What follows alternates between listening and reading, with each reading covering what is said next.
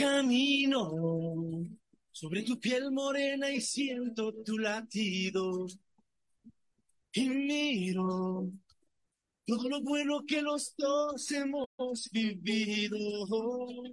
Te digo, solo hay razones para... 80 Sistema de Emisoras Atalaya. En su año 79, Atalaya de liderazgo AM. Nadie lo mueve, amplitud modulada. Por eso cada día más líder. Una potencia en radio. Y un hombre que ha hecho historia, pero que todos los días hace presente y proyecta futuro en el Día de los Ecuatorianos. Este es su programa matinal, La Hora del Pocho, de este 12 de septiembre del año 2023, día de fútbol. Día en que juega la Tri, su primer partido de eliminatorias como local, recibiendo a la selección charrúa, la selección celeste del Uruguay, de la República Oriental del Uruguay. Nosotros ya debutamos, como todos, en la jornada del jueves anterior, perdiendo 1 a 0 contra Argentina. Ahora nos toca recibir a Uruguay en una posición un poquito incómoda e inédita. Arrancamos eh, eliminatorias con menos tres, que dicho sea de paso, es, un, es una situación temporal por definirse. Como que también en algún momento pueden revocar eso y ese menos tres no pasó nada, o también puede ratificarse y obviamente pues eh, son tres puntos menos que, que tenemos en esta eliminatoria. Nosotros tenemos que ganar nuestro partido. Hoy, si es que lo ganamos, llegamos a cero. Llegamos a cero, no partimos de cero, llegamos a cero. Si es que en algún momento esa injusta sanción la revocan, nos las levantan, entonces pues estos tres puntos sumarían de cero para arriba y dependiendo de cuándo eso ocurra, pues obviamente lo vamos a ver reflejado en la tabla de posiciones, se va a ver esa suma en la tabla de posiciones. Hoy, si ganamos, saldrá ahí en la tabla oficial Ecuador cero puntos, ganando hoy. Pero si después de dos meses o tres meses nos levantan esa sanción y para esa época estamos con tres o cuatro puntos, inmediatamente vamos a salir con siete puntos. O sea que eh, es un tema que debemos tenerlo en cuenta, pero tampoco es un hecho consumado, sino un tema que entiendo todavía está en litigio y que ojalá Dios mediante pueda ser levantado a favor del fútbol ecuatoriano. Ya hablaremos en su momento. Hoy ya le vamos a dar más espacio al tema eliminatorias. Tenemos al cabezón de la sabiduría, a Martín de la Torre, directamente desde Quito informando. Ya saldrá a partir de las 12, pero no podemos dejar de hacer los análisis políticos correspondientes junto a Fernando Edmundo Flores Marín, Ferfloma, y a Hugo Fabricio Landívar Orellana, que están aquí presentes. El saludo de Fernando Edmundo Flores Marín, Ferfloma al país. Fernando, buenos días. Eh, buenos días con todo, buenos días, Pocho, buenos días, Hugo. Eh, eh, Hugo Fabricio, perdón, estaba omitiendo ese nombre. en cuanto a lo de la sanción a la selección ecuatoriana, yo creo que si se lo maneja con, con buen criterio se podría resolver. Realmente la Federación Ecuatoriana de Fútbol, más allá de, de, de, cuál sea la, la real nacionalidad de, del jugador Castillo. La Federación Ecuatoriana de Fútbol lo que hizo fue convocarlo una vez que el registro civil, es decir, una vez que el Estado ecuatoriano reconoció la nacionalidad ecuatoriana del jugador. Entonces yo creo que la Federación Ecuatoriana de Fútbol en ese sentido no cometió ninguna infracción, no hizo, no usó documentos falsos ni documentos adulterados ni nada. Ese es un problema del registro civil del Ecuador y no de la Federación Ecuatoriana de Fútbol. Pero nos han sancionado con la pérdida de esos Siquiera la FIFA. Exacto, este otro órgano llamado TAS, que no es solamente un órgano de, de, definiciones en ámbito futbolístico, sino deportivo en general. Sí. Está bien, hay que apelar. Eh, hay que apelar. Ya sabrán los abogados expertos en litigio internacional cómo manejar eso. Sí. Espero que lo estén manejando. El problema es que no se, no se sabe nada, no se escucha nada, ni siquiera sabemos quiénes están representando al Ecuador en este tema. Espero pues que en, en esto, ah, y cuidado van a andar metiendo la culpa, que ahí está, que por Castillo, porque todo lo, lo vinculan, eso, todo lo vinculan enseguida a lo regional y a lo de camiseta. Eh, y no es así, señores. Castillo jugó porque era ecuatoriano y es ecuatoriano, punto. O sea, de aquí algunos perversos, con tal de joder al equipo originario de Castillo, y en algunos casos también de paso a la región en donde jugaba Castillo, se pusieron en un plano de, de, celebrar incluso la decisión de castigo al Ecuador. Son tan miserables, son tan perversos, son, son tan hijos de pe, que no les importa cualquier cosa. Si ellos pueden matar, matan y celebran sobre una muerte con tal de dar rienda suelta a sus odiosidades. Pero bueno, ese es el Ecuador en el que vivimos. No hay que amargarse, sino que hay que ser también hijo de P cuando haya que ser hijo de P. Yo en eso sí me especializo. Cuando tengo que ser hijo de P, soy bien hijo de P también. Mi querido Hugo Fabricio. Buenos días, Pocho. Buenos días, Floma. Buenos días, nuestros oyentes. Aquí un día más tratando temas políticos en la hora del Pocho.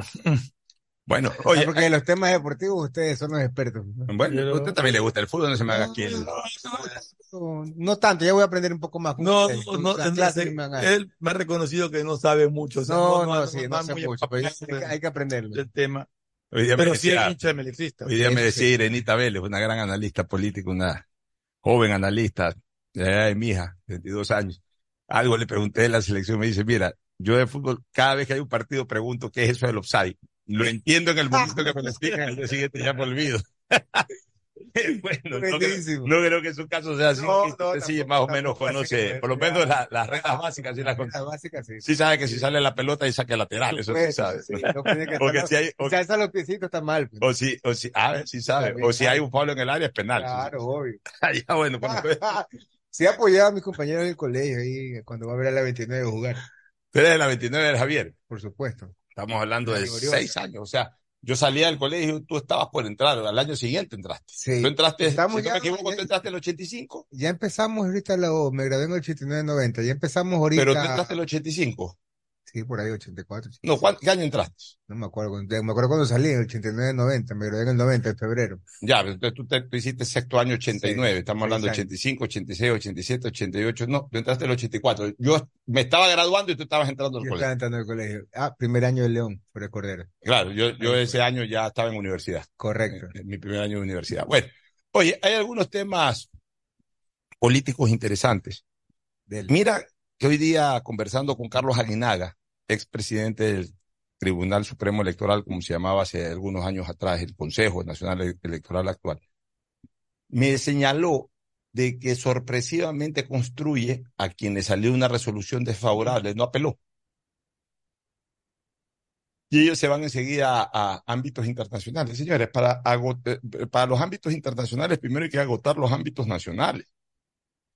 O sea, lo correcto es ir hasta la última instancia jurisdiccional y si ya la última instancia jurisdiccional te falla, puedes incluso acudir a la instancia constitucional dentro del Ecuador. Pero la, la sin perjuicio perdón, que te interrumpa, la constitucional es extraordinaria, si quieres la presentas o no, y ahí te vas afuera.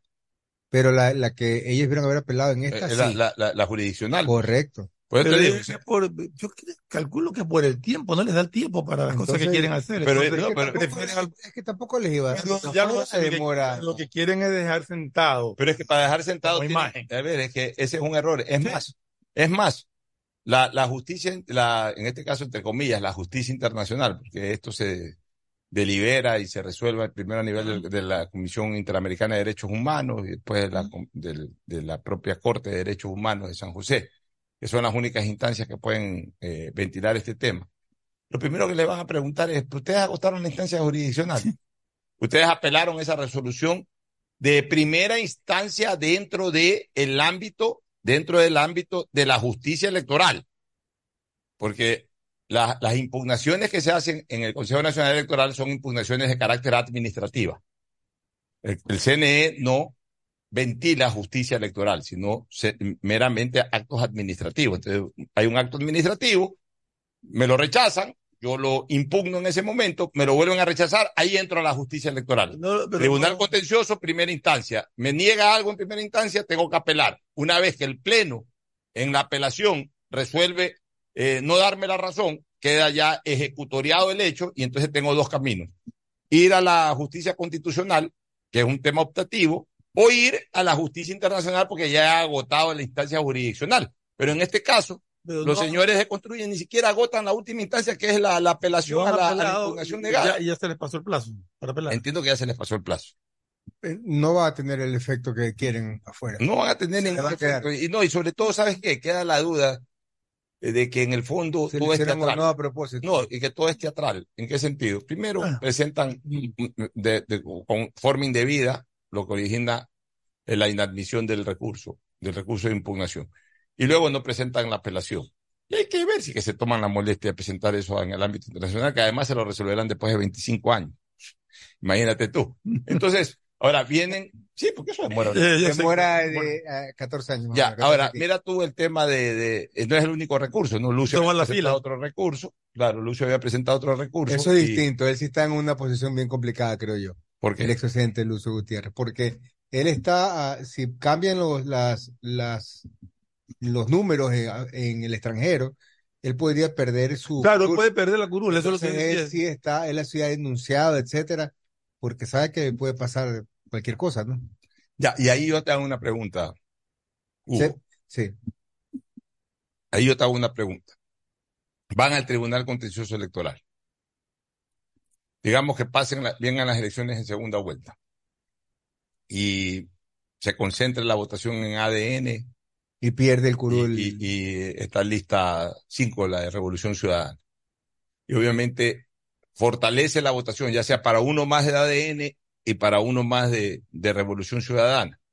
Y por, y por ahí pueden entrar uno más a nivel de asambleístas nacionales, te estoy hablando, no estoy hablando de votación en el exterior, Correcto. de- de asambleístas nacionales.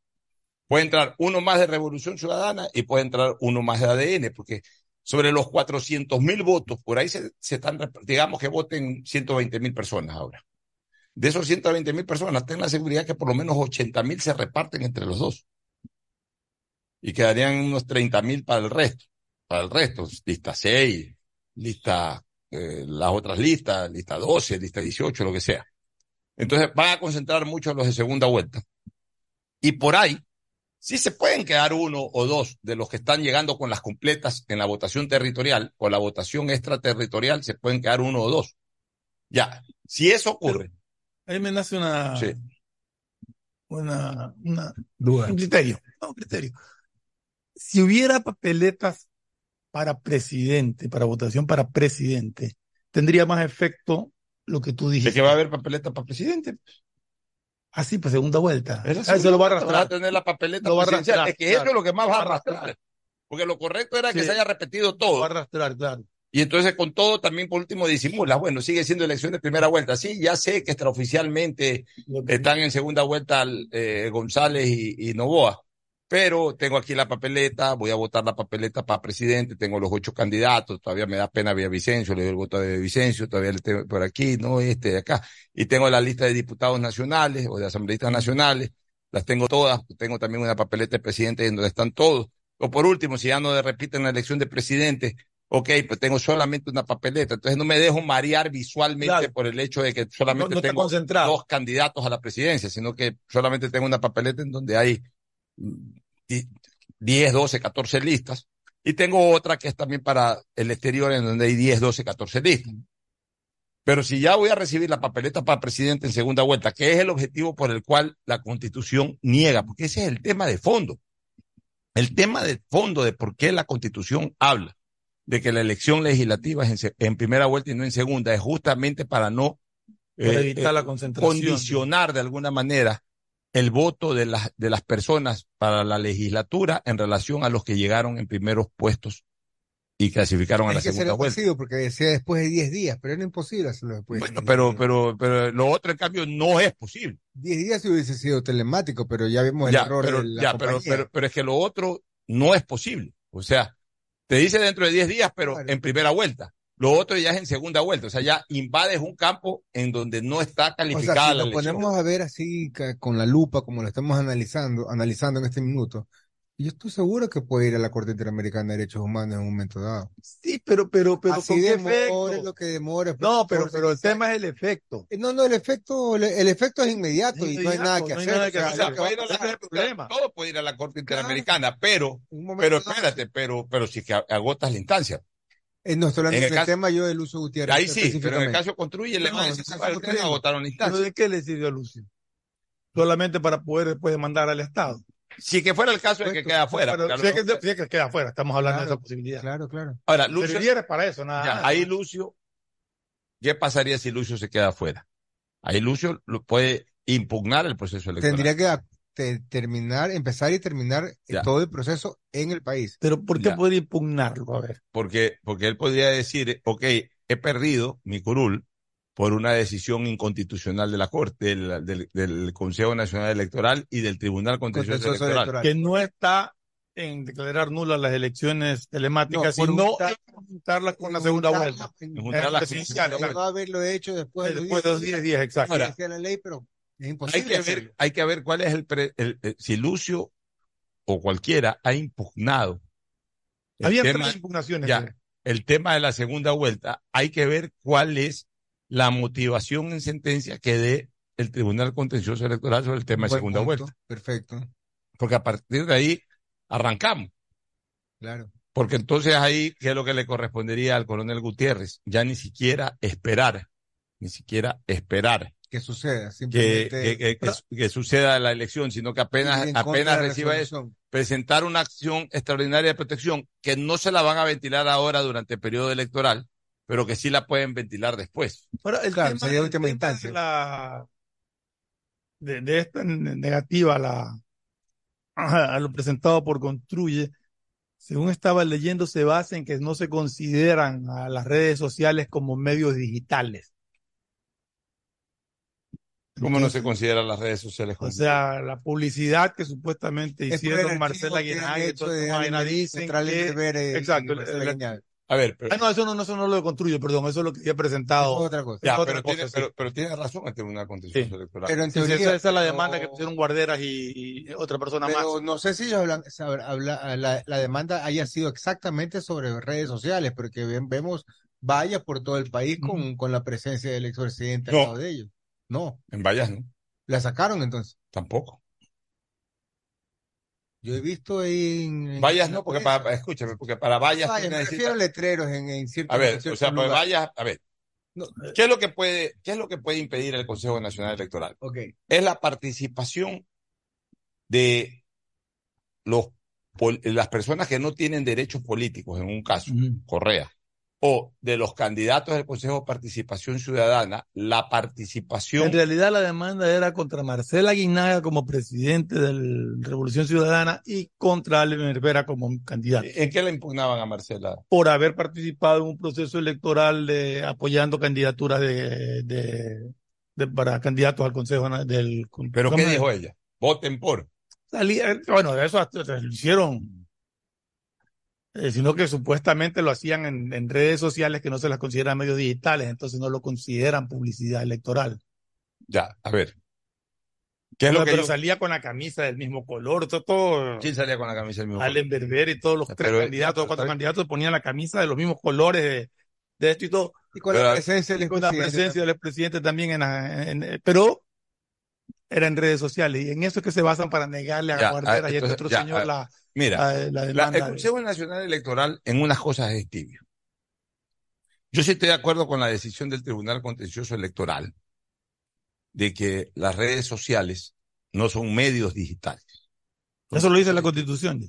Ya, y aparte es verdad, pues, las redes sociales no son medios digitales. Los medios digitales son los medios de comunicación que tienen salida informativa a través de redes sociales. Esos son medios digitales.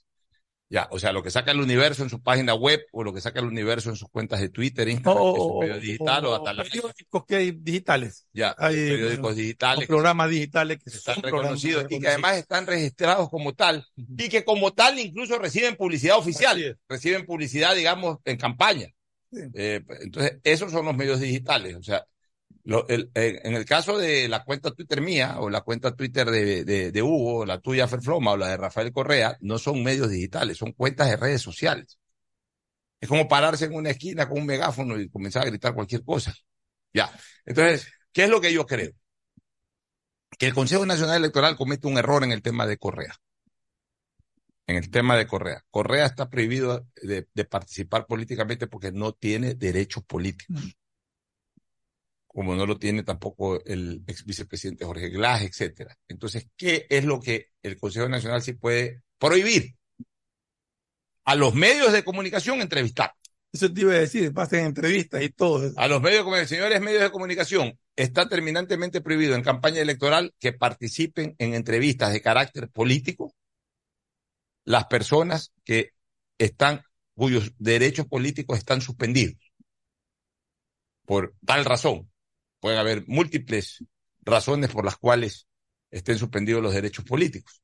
Pues las personas que tienen suspendidos los derechos políticos no pueden participar en una campaña electoral. Eh, ¿Qué, qué no pueden participar en una campaña electoral? No pueden dar entrevistas de televisión, no se los puede entrevistar en radio, no pueden salir en medios digitales, medios digitales, o sea, en los medios del universo, el expreso, el comercio, eh, Radio Atalaya, Ra- Cachay Radio. Hablemos, de digitales. Ya, o no sea, puede salir eh, eh, en, en la posta, por ejemplo. en no ese puede tipo salir en la posta. La data. No puede estar, no. O sea, si la data no está registrado como medio, sí puede salir. Es que- hay- Es que hay medios, hay- me, eh, me- me- me nace otra inquietud incluso.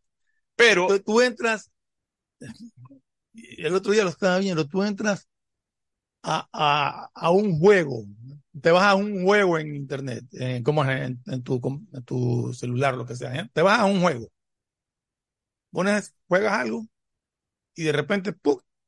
te cortan el juego por una publicidad y ahí meten publicidad. Eso no es un medio digital, eso no, No. es. Es que es que el Eh, eh, medio, eh, vuelvo a es repetir, no, manejar el- no, no, es que no es ni No, nada es muy difícil. difícil manejar el criterio, pues meten publicidad en medio de, de, de- de- de un medio. Yo estoy de o sea, acuerdo con eso, Fernando. O sea, Sí, el o medio sea- digital es el medio de comunicación que está registrado como tal en digital, punto. O sea, eso no, es- no es discutible. Eh, eh, todos los medios de comunicación, el, el Expreso, el Universo, el Comercio, eh, Atalaya, entonces, la radio, podríamos, podríamos todo- todo- inundar entonces todo el espectro de, de medios de, de- de- de redes sociales. Yo soy un influencer que tengo 100 mil o 200 mil o qué sé yo. 500 mil. Lo que sea. Me y me meto ahí, y me empiezo a meter ahí publicidad electoral. No es un medio digital, estoy ahí. Yo puedo meter sea, la bomba. Pero claro que puedo meter eh, publicidad electoral. Con esta resolución o mañana No, va a estar atentado todo el. Eso no importa, no tiene nada que ver, es mi cuenta. Es mi cuenta. Pero con Yo, un- yo no soy un medio de comunicación, yo no, estoy, yo- no importa, yo no estoy regulado por el Consejo Nacional Electoral. buen punto. Sí, no, Yo no pero- estoy regulado, no pero noticia- regulado. la Yo puedo salir a, a mi balcón y gritar, pero voten por. Luisa González, Ya. voten por Daniel Novoa, puedo salir en, en- en- en mi carro a perifonear, si no, Sí. si no es vista como infracción de tránsito, tengo todo el derecho a hacerlo. Pero ¿por qué, por qué se puede permitir en un, en un juego, digamos? Estoy hablando ¿Qué de llamas tú un juego? Ah, cualquier juego, un solitario, por decirte algo. Está Un tema. en internet. Y no es un Está medio digital, el solitario. En, todo, en todos esos juegos Y en hay Facebook publicidad. también Salen los De toda clase. Cookies, Salen las cookies. en- Sí, de, en- toda- de Ya. toda clase. En Facebook también hay, en, En todo- en todos lados, pero a, No a ver, ahí, ahí viene otra regulación. Sí, debería de haber. No, pero no, a ver, Pero ahí- es la regulación del, del, del medio. que Ya, no, que no se aceptan no. cuestiones políticas. no, ahí hay otra regulación de, de, de, de la, de la cuenta mundial. O sea, por ahí a lo mejor Twitter dice no aceptamos campaña. Ya, pues eso ya es política de Twitter, Es que a lo mejor no la la tiene. Instagram o a lo mejor no la tiene Facebook. Es de la empresa. Eso es otra cosa. Pero yo, como ciudadano, tengo todo el derecho de hacer lo que me da la gana. Vamos ahora al ciudadano que está prohibido, que, que ha perdido derechos políticos. El ciudadano que ha perdido derechos políticos no puede votar ni puede ser elegido. ¿Mm? Ya. Tampoco puede hacer actividad política formal. ¿Qué es la actividad política formal? La actividad política formal es yo no puedo hablar en radio, yo no puedo hablar en televisión, yo no puedo hablar en medios digitales reconocidos como medios. YouTube que se lo considera. YouTube es una red social. Si no es un medio de comunicación registrado como tal, porque El TikTok también, obviamente. sí, o sea, tengo el mismo derecho, aunque yo esté penado, aunque yo esté sancionado políticamente, porque no tengo derechos políticos, pues yo en mi casa, por ejemplo, yo puedo recibir a los candidatos en mi casa e invitarlos a almorzar. No es que porque no tengo derechos políticos no puedo invitar a un candidato a mi casa, o, o quiero salir por el barrio dándome una vuelta por el barrio eh, y pidiéndole a los vecinos que voten. Ese es mi derecho, o sea, no me pueden prohibir, no me pueden poner un policía eh, para decir, señor, usted no puede hacer esto, no, porque, eh, porque es mi actividad eh, personalísima. No es una actividad que la estoy haciendo dentro de los ámbitos en que el Estado puede controlar. Entonces, lo que yo sí creo, y eso se, se le ha escapado al Consejo Nacional Electoral, es que las personas que han perdido el derecho político no le hayan prohibido a los medios de comunicación abstenerse de hacerles entrevistas durante una campaña electoral. Eso sí, eso sí pudi- Mira, pudiera controlar el, Consejo Nacional Electoral y no lo ha hecho. En realidad lo que más molesta de esto es que personas que por ley están prohibidos de hacer campaña electoral, campaña política o ser ap- o apoyados por lo hayan hecho. y eso en medios oficiales. lo hayan hecho de cualquier manera, porque Es que no está, prohibido, pedir. ah, está prohibido hacer campaña. Ellos no tienen que ser 100% políticos y no pueden hacer ningún tipo de campaña política, y ni estar respaldados por ningún partido político, ni por ningún movimiento político. Y sin embargo lo hicieron. Eso es lo que molesta. Y que, y que la ley no tenga o no prevea que eso no se haga. O sea, No a se ver, en el caso, en el caso, vuelvo a repetir, de Allen Berbera, que es la persona que no recuerdo que re- total. ya, no recuerdo que Revolución Ciudadana formalmente haya impulsado el voto de Allen Berbera, que se haya puesto una A camiseta ver, verde Allen Berbera. salen a decir eh, que voten por eh, sus candidatos y los candidatos salía el expresidente a decir eh, estos son mis candidatos y todo, eso es campaña sea, política. A ver, sí, no, a ver, perdón. Es que lo, lo haya hecho donde lo haya hecho. pues, ¿no? si yo, no, si yo, yo puedo salir- Gana con, con los mismos colores a ver, yo todo, o sea, eh, dime una no sé. cosa, dime una cosa. no sé, bueno. Si a mí se me hubiese, la verdad es que en esta ocasión no se me ocurrió, la ocasión anterior sí lo dije. Yo dije que iba a votar por Tuárez, yo dije que iba a votar por Hernán Ulloa, Sí, sí, yo dije que iba a votar, además por todos los que terminaron siendo presidentes de esa vaina, pues todos terminaron mal también. Dije que iba a votar por, pero iba a votar por ellos por amistad en el caso de Hernán Ulloa, de Sofía Almeida por amistad con los Almeida. Sí. Claro, de, eh, a Tuárez lo conocimos aquí, pero como era cura y yo soy siempre pro iglesia, me entusiasmó y dije voy a votar por Tuárez. Y creo que por un par más así mismo de gente amiga en la elección pasada, en la del 2019. O sea, es mi derecho, en mi red social, lo dije, lo dije incluso aquí en la radio. Bueno, yo no tengo, como yo en este en ese momento hablaba como, como hombre de opinión pública, no como eh, Pero eh, tú no eres ningún partido político, ya, pues, no eres ningún ya. movimiento político. pero escúchame, pero, pero yo en mi, en, en la radio lo dije, pero si yo lo hubiese querido decir solamente en las redes sociales, aún activando Pero políticamente. eso no es lo que estamos hablando, porque también lo puedo hacer yo, lo puede hacer Hugo. Nosotros no somos parte de ningún movimiento político, ni de ningún partido político, ni mucho menos, simplemente ciudadanos que mostramos una simpatía por tal o cual candidatura. El punto es si hay un partido político o un movimiento político que está respaldando una candidatura de alguien que no puede recibir ese apoyo. Ya. Ese es el Entonces, punto. entonces desde el punto de vista legal, lo que no puede recibir un candidato, desde el punto de vista legal, un candidato al Consejo de Participación Ciudadana, es el apoyo decidido, el apoyo electoral de una organización política o de candidatos políticos. Exactamente, por eso es que en la ¿En qué sen- demanda era Ya. contra Ale Berbera y contra Marcela eh, ya, en, ya, ¿en presidente qué de... sentido? ¿en qué sentido no puede? No puede, obviamente, la organización política eh, promocionarlo como, como uno de sus integrantes. Uno. No puede estar en las tarimas electorales, no puede estar en los recorridos electorales. Pero la señora Marcela Aguinaga, que aparte de ser presidenta de, de- de- de Revolución Ciudadana, Aguiñaga, Aguiñaga. aparte de ser presidenta de Revolución Ciudadana, aparte de haber sido candidata a la prefectura de Guayas, también es ciudadana. Sí. También tiene un voto. Entonces, la señora, pues, la señora sí puede decir, a ver, vota por Marcela Guiñaga para prefecto, o sea, por mí. Ya, pues yo voy a votar para alcalde para Aquiles, por Aquiles Álvarez, que en esa época era su compañero de fórmula, digamos, de, eh, a nivel provincial y cantonal. Eh, y, ah, y también hay una elección para el Consejo de Participación Ciudadana. Me gustan fulano, sultano y perencejo. Puede dar su pronunciamiento como ciudadana por quién va a votar. Ahí, Otra ahí- cosa, ahí- ahí nace, ahí No, nace- es ahí- que- a ver, pero a mí- ahí nace una inquietud, ¿cuál es la inquietud? porque ella sí representa un movimiento político. ella está ella diciendo que ella va a votar, no, Pero no es- la organización ella- política. Eh, esa es una vaina que tendría que manejarse. ya, segundo, Ese es un ya. punto. ya. Segundo, no está No es haciendo que- campaña. Otra cosa es que todo el tiempo salga o, o, o, o constantemente salga o se descubra que hay cuatro, cinco, seis tweets en que pide el voto, pide el voto. Eso es otra cosa. Pero si le preguntan en una entrevista, está en su derecho a decir a mí me gusta fulano, voy a votar por sultano.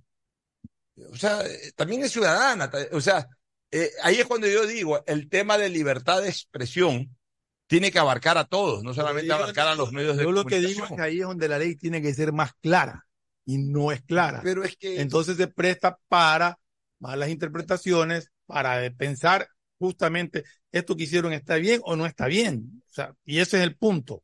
Bueno, la ley, a ver, la ley tendría que ser en todo caso clara, si que quieres especificarlo un poco más en el sentido. A ver, ante ausencia, y aquí le pregunto al constitucionalista, Hugo Landívar, ante ausencia de una ley clara, la interpretación siempre tiene que ser a favor de quien en un momento determinado está, está como reo, el O sea, indubio pro reo. Exactamente, o sea, la interpretación tiene que ser a favor. Si una cuestión no está clara, siempre prevalece el estado de inocencia sobre el estado de culpabilidad. Ahora, cuando la ley es absolutamente clara, expresa, sin, sin ninguna posibilidad de confundirse e infringe la ley, pues entonces ahí tienes la sanción. Pero si que el señor eh, Allen Berbera, y en este caso también la señora Marcela Guiñaga, no han declarado públicamente hay que votar, hay que votar, hay que votar, no han aparecido en una tarima juntos, no, no ha salido con una pancarta al lado de, de los emblemas de Revolución Ciudadana o hasta del líder político de ellos haciendo una manifestación constante, frecuente de campaña electoral, sino que por ahí alguna vez alguien le dijo voy a, voy a votar por fulano, me gusta fulano, me gusta sultano. Eso tampoco tiene por qué ser interpretado como campaña, pero como la interpretación entra en una duda, la duda siempre favorece al reo, la duda siempre favorece al que en un momento determinado se está verificando su estado de inocencia o culpabilidad. Siempre prevalece el estado de inocencia sobre el estado de culpabilidad. ¿O me equivoco, Esto, Hugo? esto es apelable, Hugo. Claro, tiene una apelación. Tiene una apelación, ¿no? una segunda instancia. Me imagino que la van a Sí. presentar, ¿no? Y aquí fuimos claros cuando se le hizo la admisión que se celebró como triunfo, y aquí que dijimos, ¿te acuerdas que aquí dijimos, oh, cuidado, tranquilo? Una cosa que han admitido, o sea, recién a revisar. Eso no debe ser Claro. considerado como que ya los van a sancionar, ¿te acuerdas? Sí, que aquí hablamos. Y aquí, obviamente, el autor, ¿cómo se llama el autor de la demanda? Guardera, si no me equivoco, Esteban Guardera. un señor Esteban Guarderas, que es el que presentó la demanda, ya presentó y publicó como que si prácticamente ya la sanción venía. Son Entonces, dos señores que presentaron una demanda, sí, lo pusieron como que si ya hubiera sido sancionado y no estaba sancionado, simplemente y, ya se había admitido y ahí está la, la respuesta. Y de que entonces no. ahí, cuando el, el tribunal contencioso se las admitió, qué gran tribunal contencioso, ahora que le falló en contra, que es un desastre. o sea, nadie nunca está conforme con las decisiones. Esteban Guarderas y Felipe Gijón. Exacto. No, lo que pasa es que sí, a mí lo que me queda es un sabor de qué se puede hacer, qué no se puede hacer, o sea, hasta dónde la ley te permite y hasta dónde no te como- permite. Todo lo que vemos en las últimas semanas, siempre cogen la, la parte Exacto. derecha, izquierda, por aquí me metí. Siempre hay recovecos que te llevan Entonces, a... correcto, y lo vemos en el Consejo de Dictatura, en Oaxaca, en Maya, en todos lados. Entonces, como no, no dice nada, entonces yo cogí por Por aquí, ejemplo, una de las cosas que debería prohibir el CNE, porque eso sí es intervención de campaña. ¿Cuál? Cuando sale el expresidente Correa en un video en las tarimas. Porque Así está es. haciendo campaña. Está parado en una tarima, aunque sea virtualmente, pues está parado en una tarima. Está pidiéndole el voto a un conglomerado de gente en un acto político. Por si acaso, si son auditables y si son parte de un proceso de campaña, los los mítines, porque incluso tienes que reportar los gastos. Claro. Tú tienes que reportar gastos de, dentro de tus gastos electorales. Hice un ¿Cuánto meeting en Rocafuerte, gasté mil dólares en el meeting de Rocafuerte hice un meeting en Junín, eh, re- eh, gasté mil dólares en el de Junín. Entonces, si son auditables ante, eh, ante el Consejo Nacional Electoral, son reportar. actos formales de campaña. Al ser actos formales de campaña, Pero eso tiene- entonces ahí eso debería ser prohibido. Ahora, mañana eso- me voy a, mañana me voy un desglose. Y en ese desglose tiene que constar eh, una conexión internet y todo. Y no consta. O sea, ¿Cómo una conexión? No te o entiendo. sea Para, gasté eh, tanto, tanto en esto, tanto en esto, tanto en esto. No Y- necesariamente tienes que poner en eso, no puedes. ah, entonces yo es digo, gasté dólares y gasté- Fernando, gasté- pero es que tampoco puedes, a ver, pero es que eh, Pero a ver, no eso, seamos exagerados. ah, no, no soy exagerado. O sea, yo, yo gasté 5 mil dólares y realmente gasté 20 mil. Está bien, Entonces pero, estamos ya, eligiendo pero, pero, ley, pero, a ver, ya, pero, ya. a ver, Fernando, tú puedes, a ver, Es que eso es lo que decimos con Hugo. Vivimos buscando los recovecos pero por es que no es que vivimos, a ver, pero no es que vivimos buscando los recovecos. Si yo voy a hacer un, a ver, si yo voy a hacer un meeting en Rocafuerte, A mí, a mí no me sirve de nada, al menos yo, ya, si- que- que como, como ejecutivo, a mí no me sirve nada que me diga que te vas a gastar 10 mil dólares. No, a mí dime cómo te Ya, lo vas a está gastar. bien. ¿Dónde Ya, está, está dónde bien. el de y haces el meeting y lo pasas en, Ya. en live por Facebook o por Instagram y Ya. está en redes. ¿no? A ver. Ah, entonces tú qué es lo que pones, gasté 2.500 dólares en un meeting. El desglose, ¿cómo lo Ya, gastaste? Pero espérate, pero el desglose tú no necesitas poner exacto, o sea, tú no necesitas, a ver, de ir, y para irme de Guayaquil a Rocafuerte gasté en gasolina 27 dólares con 50 Gasto de gasolina se pone. Se pone gasto de gasolina, pues. Pero gasto de gasolina, pues no necesitas poner 20 de, de tarima, internet, este, eh, parlantes, eh, eh, el, el ramo de flores para la reina, No, que sea. para la reina del, Entonces, del- del- del entonces, barrio. Estamos, O sea, estamos hace- en la historia de que monto un meeting Digo que gasté 10 mil dólares, me gasté 30 mil, 20 mil no le digo Está bien, está bien, pero, pero, pero tampoco Entonces puedes. le seguimos eludiendo, pero es que estamos Pero con la Fernando, es que de no puedes. Ya, cosas eh, eh, permanentemente. A ver, pero, pero a ver, escúchame, Fernando. A ver. Es que hay cosas que no se pueden reportar. O sea, hay, las cosas que tú puedes reportar son las cosas visibles. A ver, ¿por qué no se pueden reportar? Me, me permites. O sea, las cosas que tú puedes reportar son las cosas visibles. ¿Por qué? Porque el Consejo Nacional Electoral puede mandar a alguien a tomar una foto del evento. Te ve una pantalla, ve una tarima, ve unos músicos. Pero tú no tienes como reportar, por ejemplo, de que le diste a los dirigentes, a, a 10 dirigentes, 500 dólares a cada dirigente para que te traiga gente. Pues eso no tienes como reportarlo, ni tienes cómo comprobarlo. O sea, eso ya es un gasto que, que- que- no lo vas a reportar. Ya, o sea, tú puedes reportar en términos generales. Tampoco, sí, llegaste de Guayaquil a Pero estás Rocafuerte. haciendo política. Ya, Estás haciendo política en esa tarima, con toda la gente. eso, entonces, ya, pero se supone que la gente En llega ese gratis. lugar. Se supone que la Sí. gente llega gratis. Es correcto. Ya, pero tú sabes que política la gente no llega gratis. O sea, llegará gratis Pero un 20%, usa la el otro figura 80% virtual, la figura en un cartón de conectado elección. Ya, ya, ya, por eso. O sea, tú haces un, un, un- Lo pones en pantalla, un ya, tú haces un desglose, conectado live para Ya. ese evento. tú haces un desglose de, de, de las cosas en términos generales. O sea, tú en un meeting te puedes ganar 10 mil, pero obviamente reportas cosas que al final de cuentas las puedes justificar en 3 mil. Sí, gastaste 7 mil dólares más, las gastaste por debajo de la mesa. Eso pasa aquí en Rusia, en Estados Unidos, en cualquier lado. No puedes poner, no, es que eh, le dimos unos sándwiches a la gente que fue. Mano, eh, eh, alguien, toma una foto, alguien comiéndose un sándwich, lo trajo de su casa. Sea, sí, pues no puedes tampoco entrar en el más mínimo detalle, aquí en cualquier lado. Lo que yo más bien digo es que siendo un acto auditable, porque si es un acto auditable un, un, ante el Consejo Nacional Electoral, por tanto es un acto formal de campaña, lo que no puede estar es un señor que no tiene derechos políticos hablando ya sea por internet o hablando en persona. Eso no puede hacer, porque está participando en un acto político. Entonces, señores, absténgase de presentar videos Primera amonestación, como en el fútbol, primera amonestación, absténgase de presentar videos en tarima de una persona que no tiene derechos políticos. Señor, eh, eh, señor eh, Radio Atalaya, usted ha entrevistado a una persona que no tiene derechos políticos para hablar de campaña electoral durante tiempo de campaña. Ah, esa persona puede venir a hablar del Partido Ecuador Uruguay. Yo mañana puedo entrevistar, y no está violando la ley, a un, una, eh, dentro de una campaña electoral, a, un, a, un, a una persona que no tiene Pero- derechos políticos para que venga a hablar del Partido Ecuador Uruguay. Tampoco, pero de política, de, de- por, por lo cual no tiene derechos políticos, no puede hablar Fue- en un medio formal. O sí lo puede hacer en su cuenta de Twitter, ¿Fue o no sí lo fue? puede hacer en su cuenta de ¿Fue Instagram o en su o cuenta no de Facebook. fue público y notorio que el expresidente Correa hizo campaña electoral?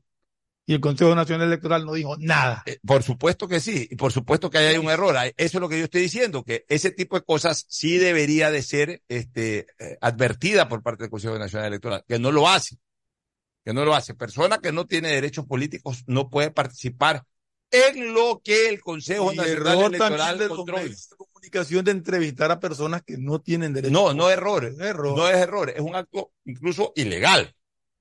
Ah. Es un acto ilegal. Pero ¿quién determina la ilegalidad? El organizador. O sea, tú en un partido de fútbol puedes sacarte la camiseta este, haciendo un gol. Te sacas la camiseta, pero para eso hay alguien que determina la legalidad o no. Viene el árbitro y te dice, o te saca amarillo o te dice eso no lo vuelvas a hacer. Ya, pero, pero, pero tiene que haber la autoridad que te diga "Eh, eso está prohibido, porque tú en ese momento de la emoción te sacas la camiseta, pero te, ganas tu amarilla. Pues si el árbitro no te saca amarilla, no te saca nada, sácate el calzoncillo también si quieres.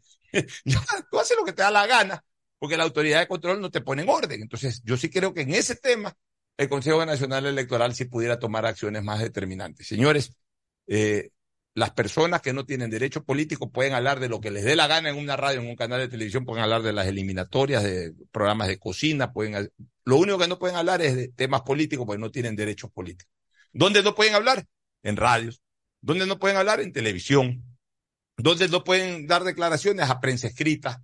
¿Dónde no pueden dar declaraciones a medios de comunicación digital? Pero escriben No cuenta- pueden participar en mítines No pueden- políticos ni aunque sea vía, vía telemática. no pueden participar en mítines políticos, no pueden hacer recorridos de campaña electoral. Ah, se encuentra en una esquina con un candidato, tampoco puede evitar eso. Se encontró en una esquina, se dieron un abrazo ahí, cada quien siguió. Ah, estaba jugando boli el líder y en eso pasó por ahí el candidato y se dieron un abrazo y jugaron un, partido de boli. Eso es normal, eso no, tampoco lo puedo impedir. Pero los actos políticos formales, preestablecidos, los actos políticos eh, ya determinados, que son auditables, etcétera, como entrevistas, eh, mítines, eh, caravanas, etcétera, la persona que no tiene derecho político no puede participar ni digitalmente ni físicamente. Pero eso debería decirlo el Consejo Nacional Electoral y no lo dijo.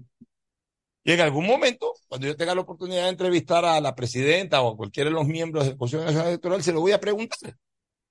Porque yo creo que estoy hablando objetivamente. Mira, hay cosas en que sí he defendido la posición de, Revolución Ciudadana en esta misma conversación, pero esto aquí es absolutamente claro. Yo creo que sí ha habido un desborde de participación de personas que no tienen derechos políticos y el Consejo Nacional Electoral no ha observado ni a ellos directamente, ni a la organización política, ni tampoco a los medios a través de los cuales participa.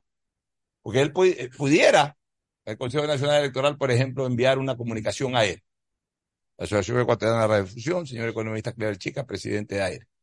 Por la presente, en vista de que en la campaña electoral estamos observando que personas sin derechos políticos está, eh, comunica a todos sus afiliados que aquello es prohibido por la ley y por lo tanto ante una, ante una denuncia sobre el particular podrían atenerse a algún tipo de sanción. Punto. Y mira, que, a pesar de la prohibición, que esta prohibición de, abarca a todo tipo de candidatos, a todos, solamente se han centrado en el tema de los miembros del Consejo de Participación Ciudadana y Control Social, que son los que no pueden recibir ningún tipo de apoyo político de ningún movimiento de político de ningún partido político. Sí, es correcto, pero, de los que otros candidatos no. Como estamos de acuerdo, Ferflome y yo, pero bueno, menos el Pocho, tiene su punto de vista respetable, pero no concuerdo. Eh, yo pienso que para mí sí ha existido una mala utilización eh, y que ha llevado quizás a, obviamente, que muchas personas terminen votando por ellos de ABC motivo, ¿no? Porque lo, ven, lo ven al expresidente ahí cuando él está totalmente prohibido de hacer estas clases de, de, campañas, ¿no? Sí. Eh, y entonces, si vamos a, la cuestión de redes sociales, entonces ya mejor. Eso, eso es lo que te digo. un mal uso de la, de, de la red. Te, tiene que legislar bien en ese sentido. Y, las redes... la, la, legislación que tenemos actualmente eh, era cuando las redes sociales y cuando está llamados ahora influencers y todos estos TikToks y todas estas cosas nuevas, incluso los canales de YouTube que ahora no tenían pues la penetración ni la fuerza que tienen ahora.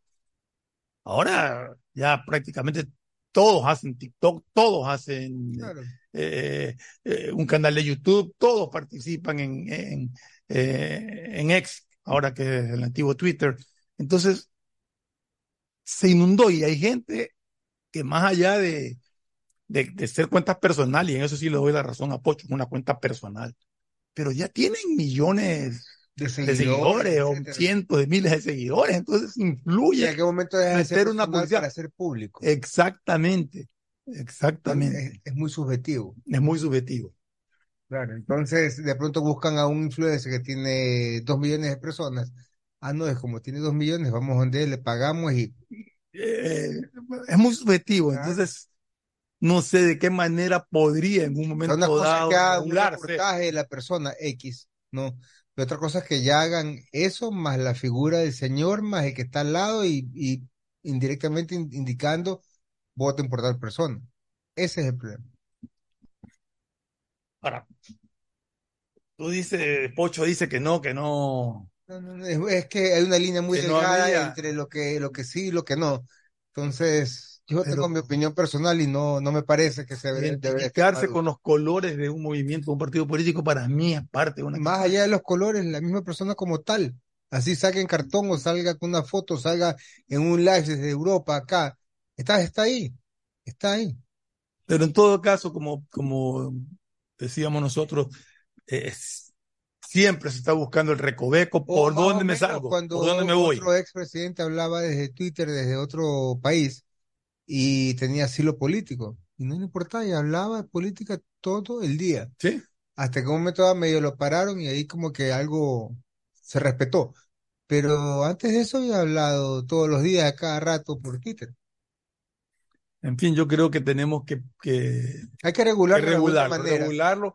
Y este tipo de, de leyes tienen que ir siendo reguladas conforme Porque- avanza la Porque tecnología. hoy les siempre. favorece a ellos, pero mañana Claro. se va a favorecer a la oposición. Entonces, pero en general, para, nunca, va, nunca va a haber un acuerdo de pero en las dos partes. general para beneficio de, de la democracia y para beneficio de lo que se, de, al menos del espíritu que tiene la ley, este tipo de cosas tiene que irse regulando conforme avanza la tecnología, porque De- la tecnología acuerdo. avanza a pasos agigantados y cada vez lo que ni siquiera te soñaste, mañana te aparece y empiezas a darle el recoveco y a buscar cómo yo romper la ley por ese lado. Y eso hay que irlo regulando permanentemente. Eh, vámonos a un- una Un- pausa con un corte pausa. comercial y regreso.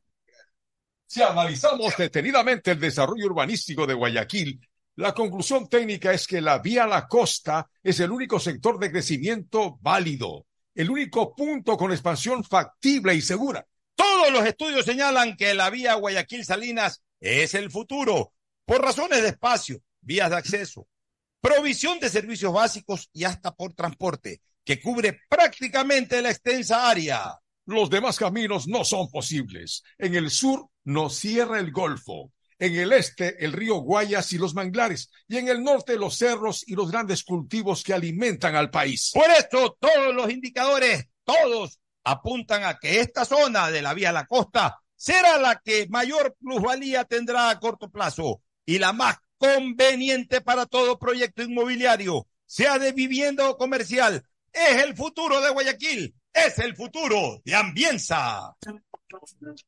El siguiente es un espacio publicitario apto para todo público.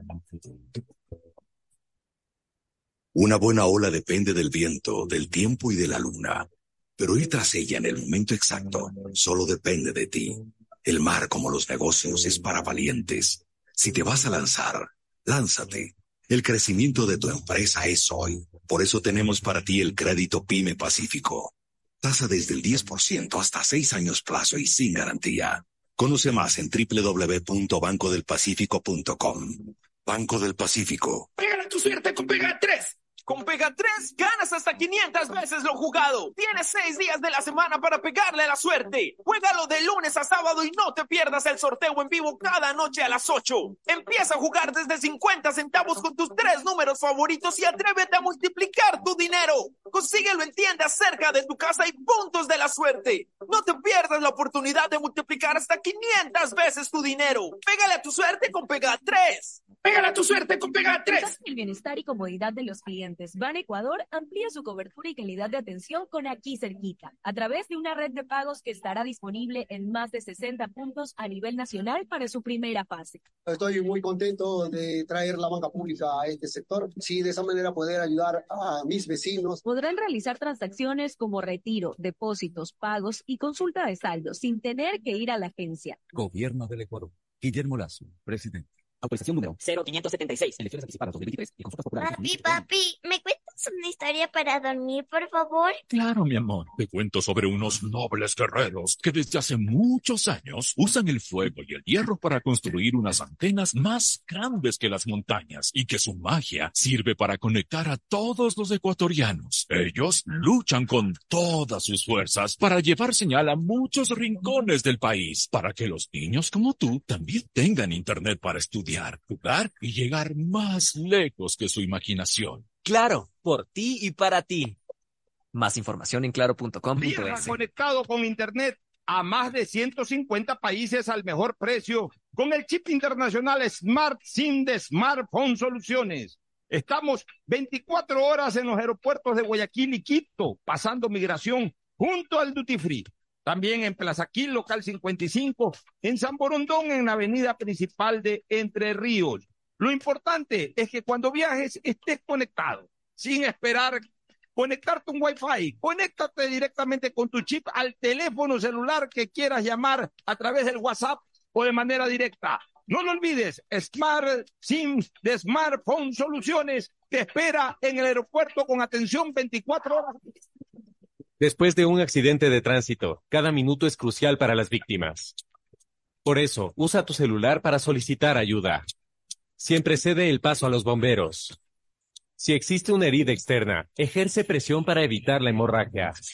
En caso de lesiones graves, espera la asistencia de paramédicos o personal de rescate. Cuida tu vida, conduce con precaución y actúa a tiempo. La prevención es la clave. Este es un mensaje del benemérito Cuerpo de Bomberos de Guayaquil.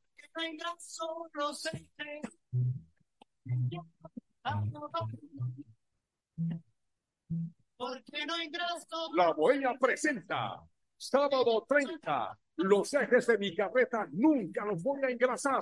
Desde Atahualpa Yupanqui hasta los HP. Un canto a la vida con la música ancestral.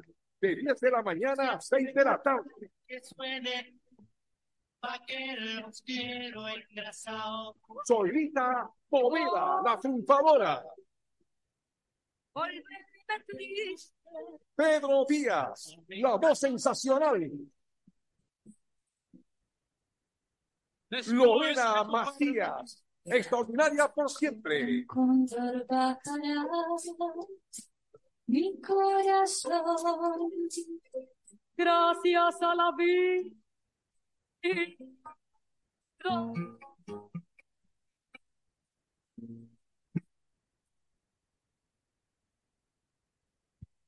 Estás al aire en la llamada ganadora. ¿Cuál sería el premio perfecto para una promo de ahorro? Eh, un crucero o una maestría.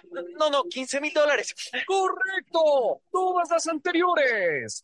Con la promo del año de Banco del Pacífico ganas todo el año. Por cada 25 dólares en tu ahorro programado, tus ahorros de septiembre participan por la remodelación de tu casa o 5 mil dólares. Crea tu ahorro programado y participa. Banco del Pacífico. Presentamos la nueva tarjeta de débito Ban Ecuador Mastercard, un sistema de pago moderno y seguro pensado en nuestros microempresarios, productores agropecuarios y mujeres beneficiarias del bono de desarrollo humano. Además de los créditos de Ban Ecuador, esta tarjeta nos ayuda a comprar con seguridad. Nuestros clientes tendrán acceso a millones de establecimientos para comprar sin necesidad de efectivo. Gobierno del Ecuador. Guillermo Lazo, presidente. Autorización número 0577. Elecciones anticipadas 2023 y consultas populares Diaconí y Socorro. Bet593 te regala 10 dólares para que los multipliques pronosticando y jugando en la casa de pronósticos más pro del país. Recíbelos registrándote en www.bet593.es utilizando el código GOL. Regístrate ahora y empieza a convertir tu pasión por los deportes en dinero. Recuerda código GOL, GOL, GOL. Bet593.es. Patrocinador oficial de la Liga Pro Bet 593. Somos Lotería Nacional. Si necesitas vitamina C, no te preocupes. Pide las tabletas masticables y tabletas efervescentes de genéricos Equagen, 100% de calidad y al alcance de tu bolsillo. Cuando quieras medicamentos genéricos de calidad, siempre pide Equagen. Suerte con Pega 3. Con Pega 3 ganas hasta 500 veces lo jugado. Tienes 6 días de la semana para pegarle a la suerte. Juégalo de lunes a sábado y no te pierdas el sorteo en vivo cada noche a las 8. Empieza a jugar desde 50 centavos con tus tres números favoritos y atrévete a multiplicar tu dinero. Consíguelo en tiendas cerca de tu casa y puntos de la suerte. No te pierdas la oportunidad de multiplicar hasta 500 veces tu dinero. Pégale a tu suerte con Pega 3. Pégale a tu suerte con Pega 3. Pedagogía, diseño, medicina, arquitectura, comercio, turismo, nutrición, literatura, computación, psicología, trabajo social, electricidad, agronomía, animación digital. La verdad es que tenemos tantas carreras que ofrecerte que no nos alcanzan en esta cuna. Ven a la Feria de Estudios de la UCSG y descúbrelas todas. Te esperamos este 5 de agosto, de 8 a 17 horas, en la avenida Carlos Julio Arosemena, kilómetro uno y medio. Tenemos muchas sorpresas y beneficios para ti. Universidad Católica de Santiago de Guayaquil. Nuevas historias, nuevos líderes. Hey, tú, siempre quisiste ser influencer o más bien poder generar el mejor contenido para tus redes. Mole el Fortín lo hace posible porque tu momento de brillar ha llegado. Vuélvete un pro con Mole el Fortín. Sí, por cada 15 dólares de compras participas por un espectacular combo profesional que incluye un iPhone Pro Max, un estabilizador, un drone y una laptop para que puedas generar el mejor contenido posible y tener los seguidores que siempre soñaste. Recuerda que Mole el Fortín en promociones siempre, siempre te conviene.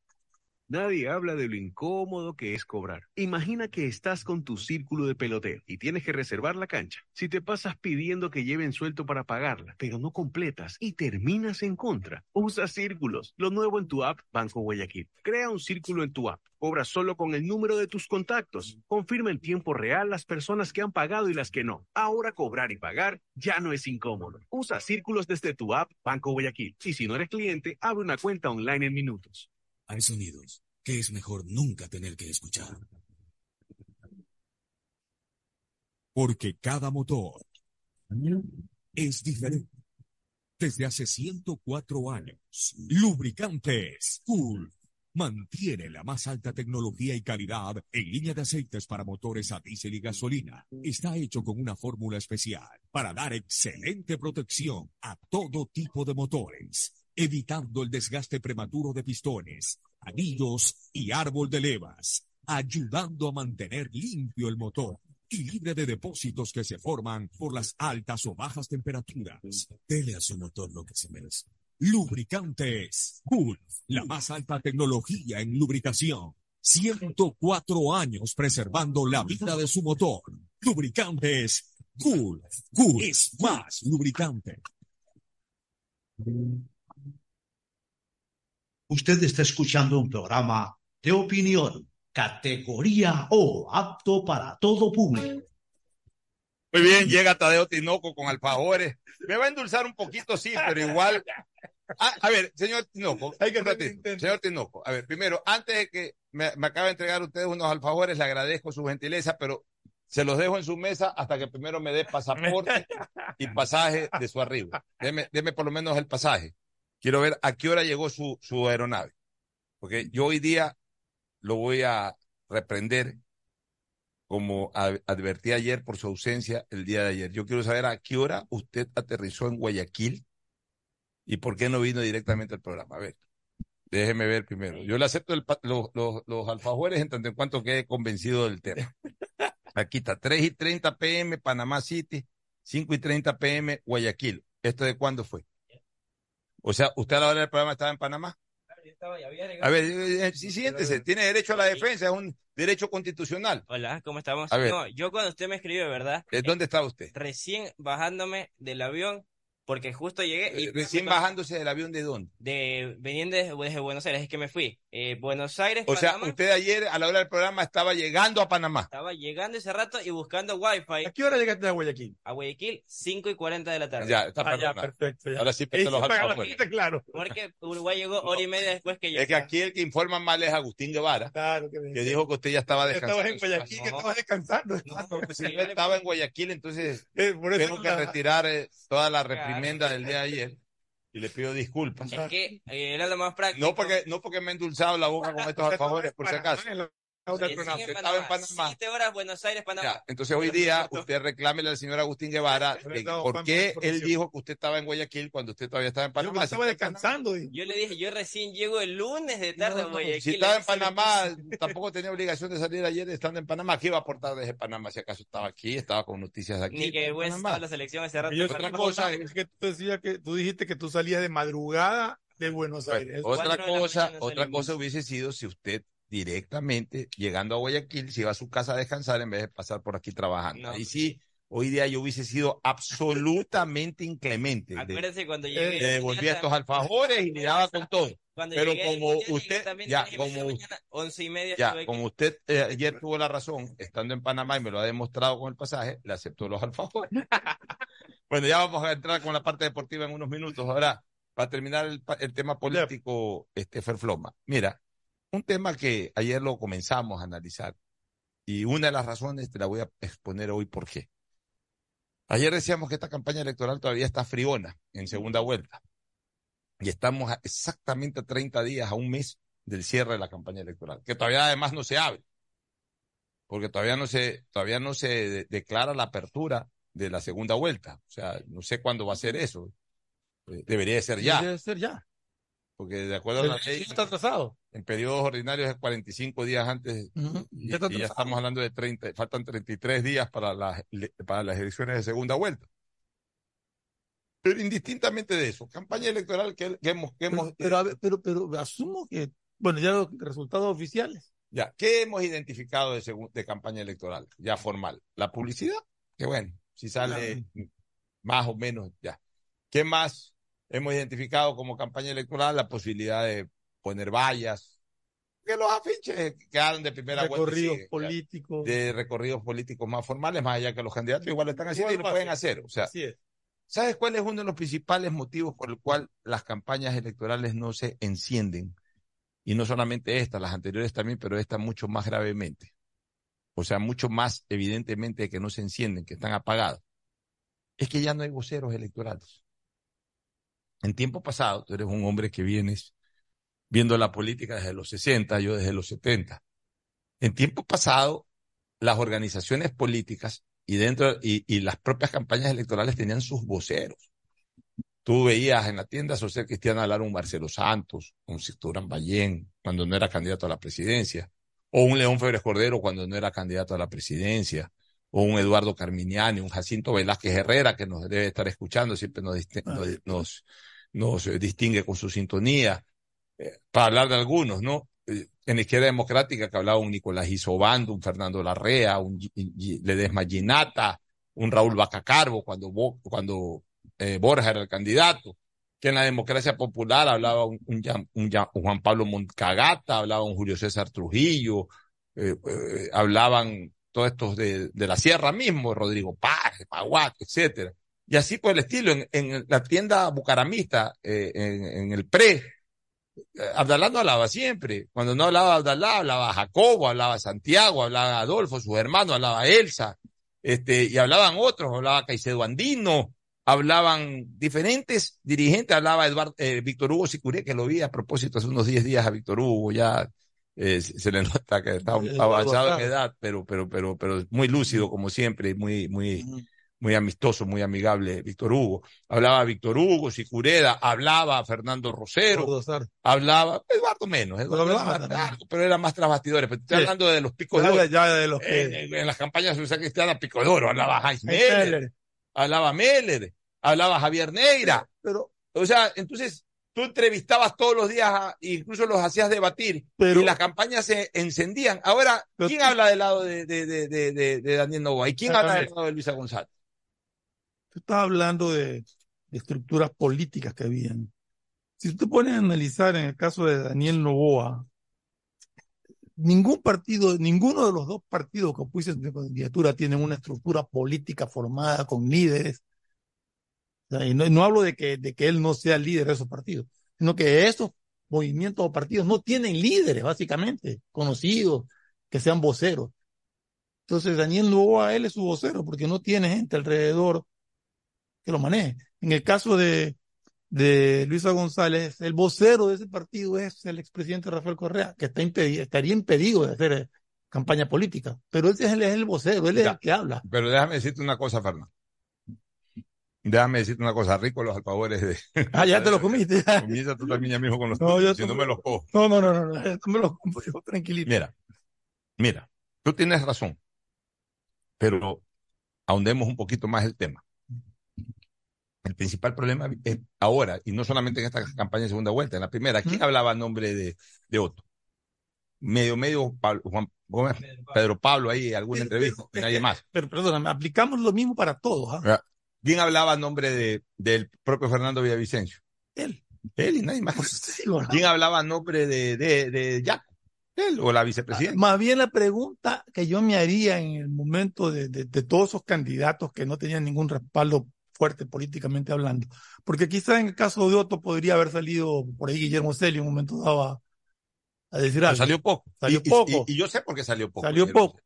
Y, y Jan Topic, que sí está auspiciado por Sociedad Patriótica, por Centro. Salió hablar Nebot, que era el líder, Nebot, y algo Alfredo Serrano, que era el Exacto. presidente, y nadie más. Nadie Yo- más. Ya, yo te voy a decir qué es lo que está pasando, Fernando. Hay una política demasiado personalista en estos últimos tiempos, tanto de los candidatos como de sus, entre comillas, cuarteles de guerra o mesas chicas. El candidato cree que la figura política en una campaña electoral solamente está en torno a él. O sea, que él es el alfa y el omega de una campaña electoral. Él es la pieza más importante de una campaña electoral, pero no puede ser la única pieza de una campaña electoral.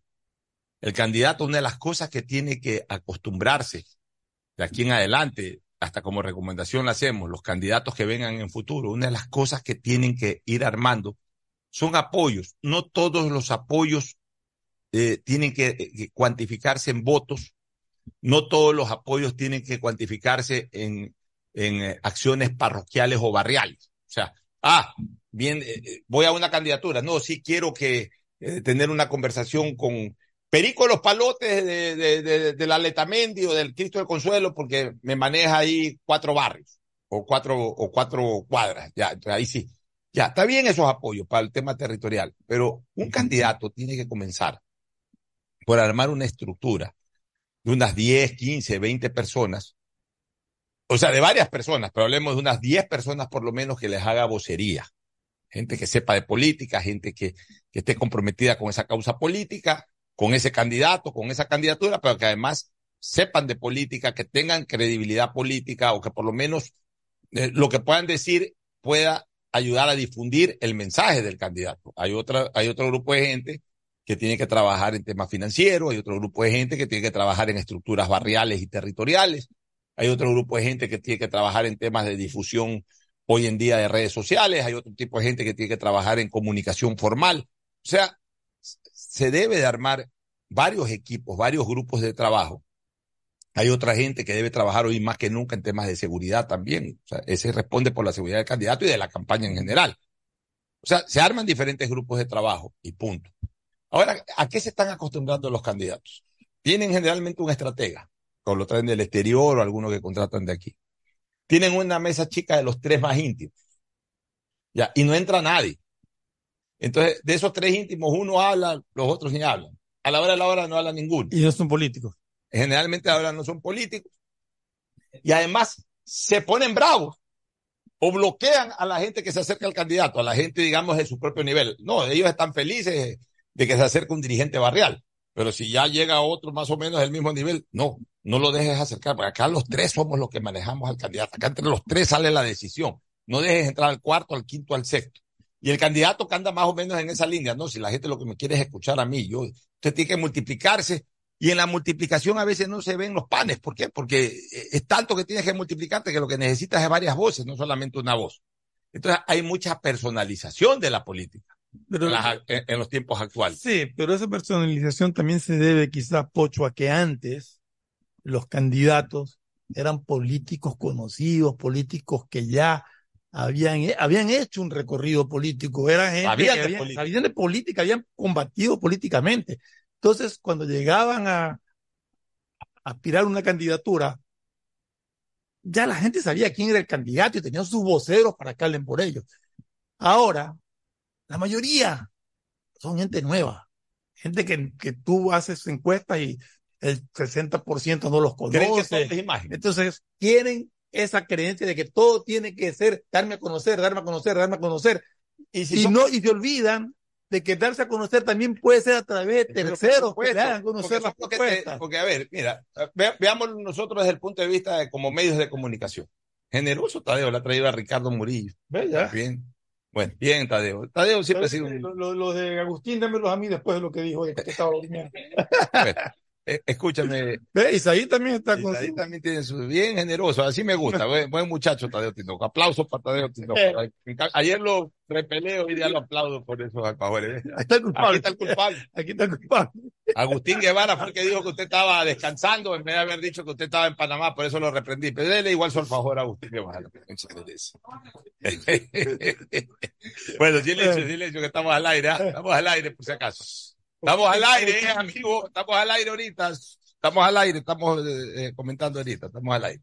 Este, bueno, volvamos al tema, este, eh, Fernando. Este, hay, hay demasiada, demasiada individualidad en el tema político. Creo que es por lo que te digo. Sí, pero, pero también porque el, el candidato hoy cree que todo es imagen, que su imagen es suficiente. O sea, Yo diría que lo que quiere es proyectar Oh, su imen más. ya, pero, pero, pero, pero una de las maneras el, de el- proyectar, el- el candidato actualmente joven que recién aparece en política sabe ya, pero, que no tiene ese ah, ya, ya potencial, esa retomé, ya retomé el hilo. De- de- Ahora hablemos nosotros como directores del programa. Ya. como más bien los, los que emitimos o generamos la emisión de, de entrevistas y comentarios. Por ejemplo, ahorita, yo quisiera aquí que hayan debates, quisiera hablar más de la campaña. ¿A quién invito de Daniel Novoa? O a Daniel Novoa, o a la señora, o a la vicepresidenta, si es que está en plano de hablar, o a la mamá. No conozco una persona más, si la llamo a Circa Sánchez, Circa no está autorizado, no está metida en el tema, Álvaro tampoco, este, no conozco otra persona cercana ahí que, que esté haciendo vocería, nada. Entonces, obviamente no hay, no hay quien hable de, de Daniel Novoa. Vamos al otro lado, la de Luisa González. Si no es Correa, ya, este, ¿quién más habla? Patiño no habla. eh, La eh, única eh, que podría hablar, eh, pero está dedicada a sus labores como tiene que ser. Marcela, Marcela está ahorita de, de, de, de prefecta dedicada a sus labores. Aquiles está dedicado a sus labores. También son medios difíciles para entrevistar. y ahora ya solo en cadena. Cogen las mismas costumbres de todos los que antecedieron y los que van a venir. Yo no sé por qué creen que, que ya llegando a un cargo solamente tienen que hablar en cadena. Yo veía hace años, años, las autoridades venían, los presidentes. Ahora, el presidente solo habla en cadena. El prefecto solo habla en cadena, el alcalde solo habla en cadena, el al- a- hasta los legisladores ya mismo quieren comenzar a hablar solamente en cadena. O sea, quieren hacer una sola entrevista y que salgan en 20 y no se dan cuenta de una cosa. Eso es lo peor que puede haber en comunicación, porque sí, puede salir en 500 radios a las 7, de 7 a 7 y media de la mañana, y el que no escucha radio de 7 a 7 y media de la mañana. Cuando lo bonito, justamente, al menos de la ruta de las radios, es hoy día hablar a las 7 y media, mañana a a la las otra. 9. Entonces vas moviendo, vas, manejando diferentes alternativas de radio. Eh, Hacen en las cadenas a la misma hora, se enganchan 800 radios, pues todas a la misma hora, porque escuchó 10 minutos después de que acabó la cadena, ya no lo escuchó. Y ya no lo va a volver a escuchar, porque sí, pueden salir eh, eh, titulares en redes sociales, etcétera, pero ya la exposición no, no se la escucha. ¿Por qué? Porque ahora están todos acostumbrados a hablar en cadena. Entonces, los candidatos están igualitos. Y, y, y no hay, pues, como, como, como eh, entrevistar gente cercana, cercana a las distintas candidaturas. Ya no hay esas vocerías. Yo me acuerdo en la época muy pretérita, en los años 84, cuando fue la campaña de León con Borja, Carlos Vera tenía un programa en Telecuatro que se llamaba Debate. Y Carlos Vera entrevistaba ahí, hacía debates entre Marcelo Santos y Nicolás Isobando. Otro día iba Marcelo Merlo contra eh, eh, Osvaldo Molestina. Osvaldo Molestina. Otro día iba Javier Neira y se enfrentaba con, con, eh, con Javier Ledesma Ginata. Otro día iba Jaime Nebot, que todavía no era un hombre muy visible, pero era un vocero de campaña y se enfrentaba en un debate con Raúl Bacacarbo. O sea, entonces tú veías, y, y a León y a Borja los escuchabas cuando los invitaban a los programas, pero también escuchabas, entonces tú estabas, ¿cómo es en CNN? Mira las elecciones eh, presidenciales en los Estados Unidos, cuatro, cinco, seis, ocho meses antes, incluso cuando están en las primarias, están siempre entrevistando a voceros del, del, del Partido Republicano, del Partido Demócrata, que son básicamente los dos partidos que... Pero hay múltiples voceros y hay fuegos cruzados y Ya, debates pues. y se dicen y se... Ahí- Y entonces se alimenta la campaña y los electores van escuchando diferentes argumentos mí- y se van... A mí con lo que tú acabas de decir ahorita me, me queda es la duda en cuanto a, la Revolución Ciudadana. Que la Revolución Ciudadana sí es un partido fuerte, constituido, y que no tenga voceros más allá del expresidente que cu- cuando habla, que no tenga voceros, sí me llama la Mira, atención. yo te voy a contar una... En el otro caso, Pero también Debe- debería tenerlo. sí debería Porque cuando tenerlo, sea pero- candidato hay que armar pero un- debería de tenerlo a título personal, porque pero- de, de la- pero- pero de la de los partidos políticos que, que a quien él representa, de los partidos políticos que le candidatiz- candidatizaron, no hay. Entonces bien. tendrían que ser voceros personales de O él. sea, pero, pero es que eh, si soy candidato tengo que tener no, es que tú hablaste del Partido Liberal, de tú hablaste del Partido Demócrata y del Partido Ya, está bien, Republicano. pues, la fortaleza de un ya, partido pero, te pero da igual, si yo soy candidato, de- de- si de yo soy- ya, si yo soy candidato, más aún, en- a ver, sobre todo en un estilo de política como el ecuatoriano, en que las organizaciones políticas realmente son vehículos para competir, no son verdaderas estructuras. Entonces, si yo ya soy candidato, yo tengo que llevar mi estantería. Eso. Ya, mira, cuando fue la elección del 84, eh, yo tengo un gran amigo, Luis Fernando Rivadeneira, que era vecino mío en esa época, yo tenía 18 años, ya iba a cumplir 18 años. Me hice cargo del Frente de Reconstrucción Nacional trabajar el, el barrio modelo, también llamado Chemis, que era el barrio de policía. Trabajé esa zona y otras cosas más, especialmente esa zona, una zona popular dentro del norte. En esa época el norte se limitaba hasta, eh, hasta el aeropuerto de Guayaquil. Ah. Y la Alborada, las dos primeras etapas, la Tancamarengo era una calle y vuelta, ¿te acuerdas? Al año 84. O sea, no es que, entonces, e- era uno de los pocos sectores populares anclados en el norte, norte de Guayaquil. El estadio modelo era el norte de Guayaquil. Pegado a la Kennedy. Claro, el estadio modelo era el norte de Guayaquil. Hoy el estadio modelo es el centro de Guayaquil. Ya. Bueno, muy bien. Entonces, con Luis Fernando Rivadeneira, mi buen amigo, andábamos por ahí dando vueltas, eh, pegábamos afiches en las paredes, eh, hicimos una inauguración de una central, pegamos un discurso y la gente fue. Y teníamos como uno de nuestros grandes amigos, era Quique Estarellas, el hermano de Carlos, Carlos Estarellas Velázquez, Quique Estarellas. Quique era, en cambio, refán de Rodrigo Bora. Refán. Y, y era de la izquierda democrática, afiliado. No era afiliado, pero era, era cercano a, a, a, a, la izquierda democrática. Muy bien. Y él tenía un muy buen amigo que también fue amigo, es amigo mío, apellido Cucalón, Carlos Julio Cucalón, que andaba con Quique de arriba para abajo y que también era de la izquierda democrática. Entonces yo estaba haciendo mi activismo en la Chemis. Un buen día fue a meterse ahí también Quique, a ser de izquierda democrática. Me enteré, ya lo vi que pegó cuatro fichas, todo. ¿Sabes qué, Quique? Tú y yo somos amigos, no nos vamos a pelear por quién pega más afiches aquí ni nada. Pero vamos haciendo una cosa, vamos haciendo un debate en la plaza de la Chemis. Vamos haciendo un debate. Alquilamos, cada uno alquila un parlante con un micrófono, tú alquilas un parlante con un micrófono. Y nos sentamos aquí, invitamos al debate durante el día. Oye, en la noche fueron como. En la calle, sí, cerramos una calle, como cuando se cierra por un partido de indoor fútbol. Cerramos una calle. O sea, y, como un mitin político, pero en debate. No, no, no, pero sí, en debate. O sea, no, en la calle, sin moderador, sin nada. O sea, nos sentamos Luis Fernando Revener y yo en un lado. Eh, del lado al frente, Carlos Julio Cucalón con Enrique Estarella y 200, 200 moradores alrededor, el debate, el debate. Y lo pusimos a debatir. Y que sí, que Leo, que por aquí, que todo, que Borja por allá. Y, pum, pam, pam, pam, pam, pam, pam. Al final nos dimos un abrazo porque éramos amigos y se fue. Pero hicimos un debate. O sea, terminamos siendo hasta voceros barriales en ese momento. Pero estábamos replicando lo que veíamos en televisión cuando debatían los grandes dirigentes políticos. Y esa campaña terminó con el debate entre los candidatos a la presidencia de la República. O sea, lo que más hubo es vocería, la gente se enteró, la gente escuchaba de A, B o C, y nadie andaba que... Porque hoy día, hoy día, te aseguro, que aparece un vocero de Novoa, o aparece un vocero, o hubiese aparecido un vocero, un vocero, de otro Sonneholner o de cualquiera. Yo te aseguro que está hablando y los celos y este individualismo que, oye, Fernando Flores sí, nos está apoyando, pero mira lo que dijo, eso nos quita votos, dile, a Fernando Flores que no hable más.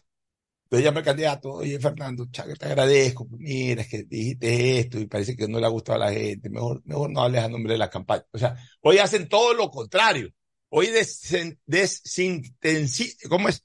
Incentivar, desintensivan, se me traba un poquito la, hay una desinte, desincentivación ya, eh, para, para que la gente forme parte de este tipo de actividades. O sea, los propios núcleos cerrados, mientras menos voces y mientras menos participación de gente que en un momento determinado les pueda restar estelarismo, ellos, ellos más bien fomentan eso. Cuando al contrario, en una campaña política lo que tienen es que abrir los núcleos para que la gente pueda participar y para que dentro de esa participación se escuchen las voces vocero, a favor de las candidaturas y, y se encienda el ambiente electoral. Un vocero no tiene que hablar de todo, se le puede encargar un tema específico. Tú vas a ser vocero de los temas de seguridad que voy a manejar y lo empapas. Desincentivar y, lo, y lo puedes ir manejando y, y, tener dos o tres voceros sobre los temas principales que le interesan a los ciudadanos. Pero, como te decía, yo creo que ese individualismo que se ve ahora o ese yoyismo, si cabe el término que tiene el candidato, es porque cree que tiene que darse a conocer más de ya, lo que es. Alimentado además por el pequeño núcleo por- claro, de dos o tres que no quieren que que aparezca un cuarto, un quinto porque temen perder protagonismo. Y yo creo que lo Ese que, es un error. Yo creo que lo que hay que hacer ahora es justamente una campaña muy fuerte para que la población esté atenta al debate. Porque va a haber el debate el primero de octubre, si no me equivoco, es la Sí, fecha en- establecida. en menos de 15 días. En menos de 15 días. Donde sí queremos escuchar a los candidatos exponer y, debatir como tiene que ser, ¿no? Ojalá se maneje esto de, de una manera que, que no sea como en el debate anterior que nos quedó un sabor amargo de, de algo que no fue debate, que fue una cosa, pues, pero no un debate por el formato con que lo plantean, ojalá lo corrijan y que para el primero de octubre haya un verdadero debate entre ya los dos candidatos que quedan finalistas, porque realmente cualquiera de los dos que gane tiene un trabajo muy arduo, muy duro, está jugando el futuro del país en muchísimos, muchísimos temas. Bueno, muy bien. Nos vamos a una pausa y retornamos con el segmento deportivo. auspician este programa. Si necesitas vitamina C, no te preocupes. Pide las tabletas masticables y tabletas efervescentes de genéricos Equagen, 100% de calidad y al alcance de tu bolsillo. Cuando quieras medicamentos genéricos de calidad, siempre pide Equagen. Aceites y lubricantes Gulf, el aceite de mayor tecnología en el mercado. Acaricia el motor de tu vehículo para que funcione como un verdadero Fórmula 1 con aceites y lubricantes Gulf pedagogía, diseño, arquitectura, economía, medicina, comercio, turismo, nutrición, literatura, computación, psicología, trabajo social, electricidad, agronomía, animación digital. Son tantas las carreras que te ofrece la Universidad Católica Santiago de Guayaquil que no alcanzan a señalarse todas. Universidad Católica Santiago de Guayaquil siempre tiene sorpresas y beneficios para ti. Nuevas historias, nuevos líderes. Si estás pensando en expandir tu negocio, ir por nuevos mercados, abrir nuevos locales, lánzate y arriesgate, que para eso Banco del Pacífico creó el crédito Pyme Pacífico tasa desde 10% hasta 6 años plazo y sin garantía. Conoce más en www.bancodelpacifico.com. Si eres de los que siempre aciertas resultados, pero no pronosticas, llegó el momento que empieces a convertir esa buena suerte en dinero. Regístrate en bet593.es con el código POCHO para recibir 10 dólares de regalo. Hazlo ahora y convierte tu pasión por los deportes en dinero. Recuerda, código Pocho, Bet593.es, patrocinador oficial de la Liga Pro Bet593. Viaja conectado con Internet a más de 150 países al mejor precio con el chip internacional Smart SIM de Smartphone Soluciones. Estamos 24 horas en los aeropuertos de Guayaquil y Quito, pasando migración junto al Duty Free. También en Plaza Quil, local 55, en San Borondón, en la avenida principal de Entre Ríos. Lo importante es que cuando viajes estés conectado, sin esperar conectarte un Wi-Fi. Conéctate directamente con tu chip al teléfono celular que quieras llamar a través del WhatsApp o de manera directa. No lo olvides, Smart SIM de Smartphone Soluciones te espera en el aeropuerto con atención 24 horas al día. Hey, tú, que siempre quisiste ser influencer o más bien poder generar el mejor contenido para tus redes. Mole el lo hace posible porque tu momento de brillar ha llegado. Vuélvete un pro con Mole el Fortín. Sí, por cada 15 dólares de compras participas por un espectacular combo profesional que incluye un iPhone Pro Max, un estabilizador, un drone y una laptop para que puedas generar el mejor contenido posible y tener los seguidores que siempre soñaste. Recuerda que Mole el Fortín en promociones siempre, siempre te conviene. Nadie habla de lo incómodo que es cobrar. Imagina que estás con tu círculo de pelotero y tienes que reservar la cancha. Si te pasas pidiendo que lleven suelto para pagarla, pero no completas y terminas en contra, usa círculos. Lo nuevo en tu app Banco Guayaquil. Crea un círculo en tu app. Cobra solo con el número de tus contactos. Confirma en tiempo real las personas que han pagado y las que no. Ahora cobrar y pagar ya no es incómodo. Usa círculos desde tu app Banco Guayaquil. Y si no eres cliente, abre una cuenta online en minutos. Estás al aire en la llamada ganadora. ¿Cuál sería el premio perfecto para una promo de ahorro? Eh, un crucero o una maestría. No, no, 15 mil dólares. ¡Correcto! Todas las anteriores. Con la promo del año de Banco del Pacífico ganas todo el año. Por cada 25 dólares en tu ahorro programado, tus ahorros de septiembre participan por la remodelación de tu casa o 5 mil dólares. Crea tu ahorro programado y participa. Banco del Pacífico. Una buena ola depende del viento, del tiempo y de la luna. Pero ir tras ella en el momento exacto solo depende de ti. El mar, como los negocios, es para valientes. Si te vas a lanzar, lánzate. El crecimiento de tu empresa es hoy. Por eso tenemos para ti el crédito PYME Pacífico. Tasa desde el 10% hasta 6 años plazo y sin garantía. Conoce más en www.bancodelpacifico.com. Banco del Pacífico. Compra ya tu Pega 3, el nuevo producto de Lotería Nacional en el que puedes ganar hasta 500 veces lo jugado desde 50 centavos. De lunes a sábado, escoge tus tres números favoritos y prepárate para multiplicar tu dinero. Consíguelo en todos los puntos de la suerte, comercios o tiendas autorizadas cerca de tu casa y pégale a tu suerte con Pega 3.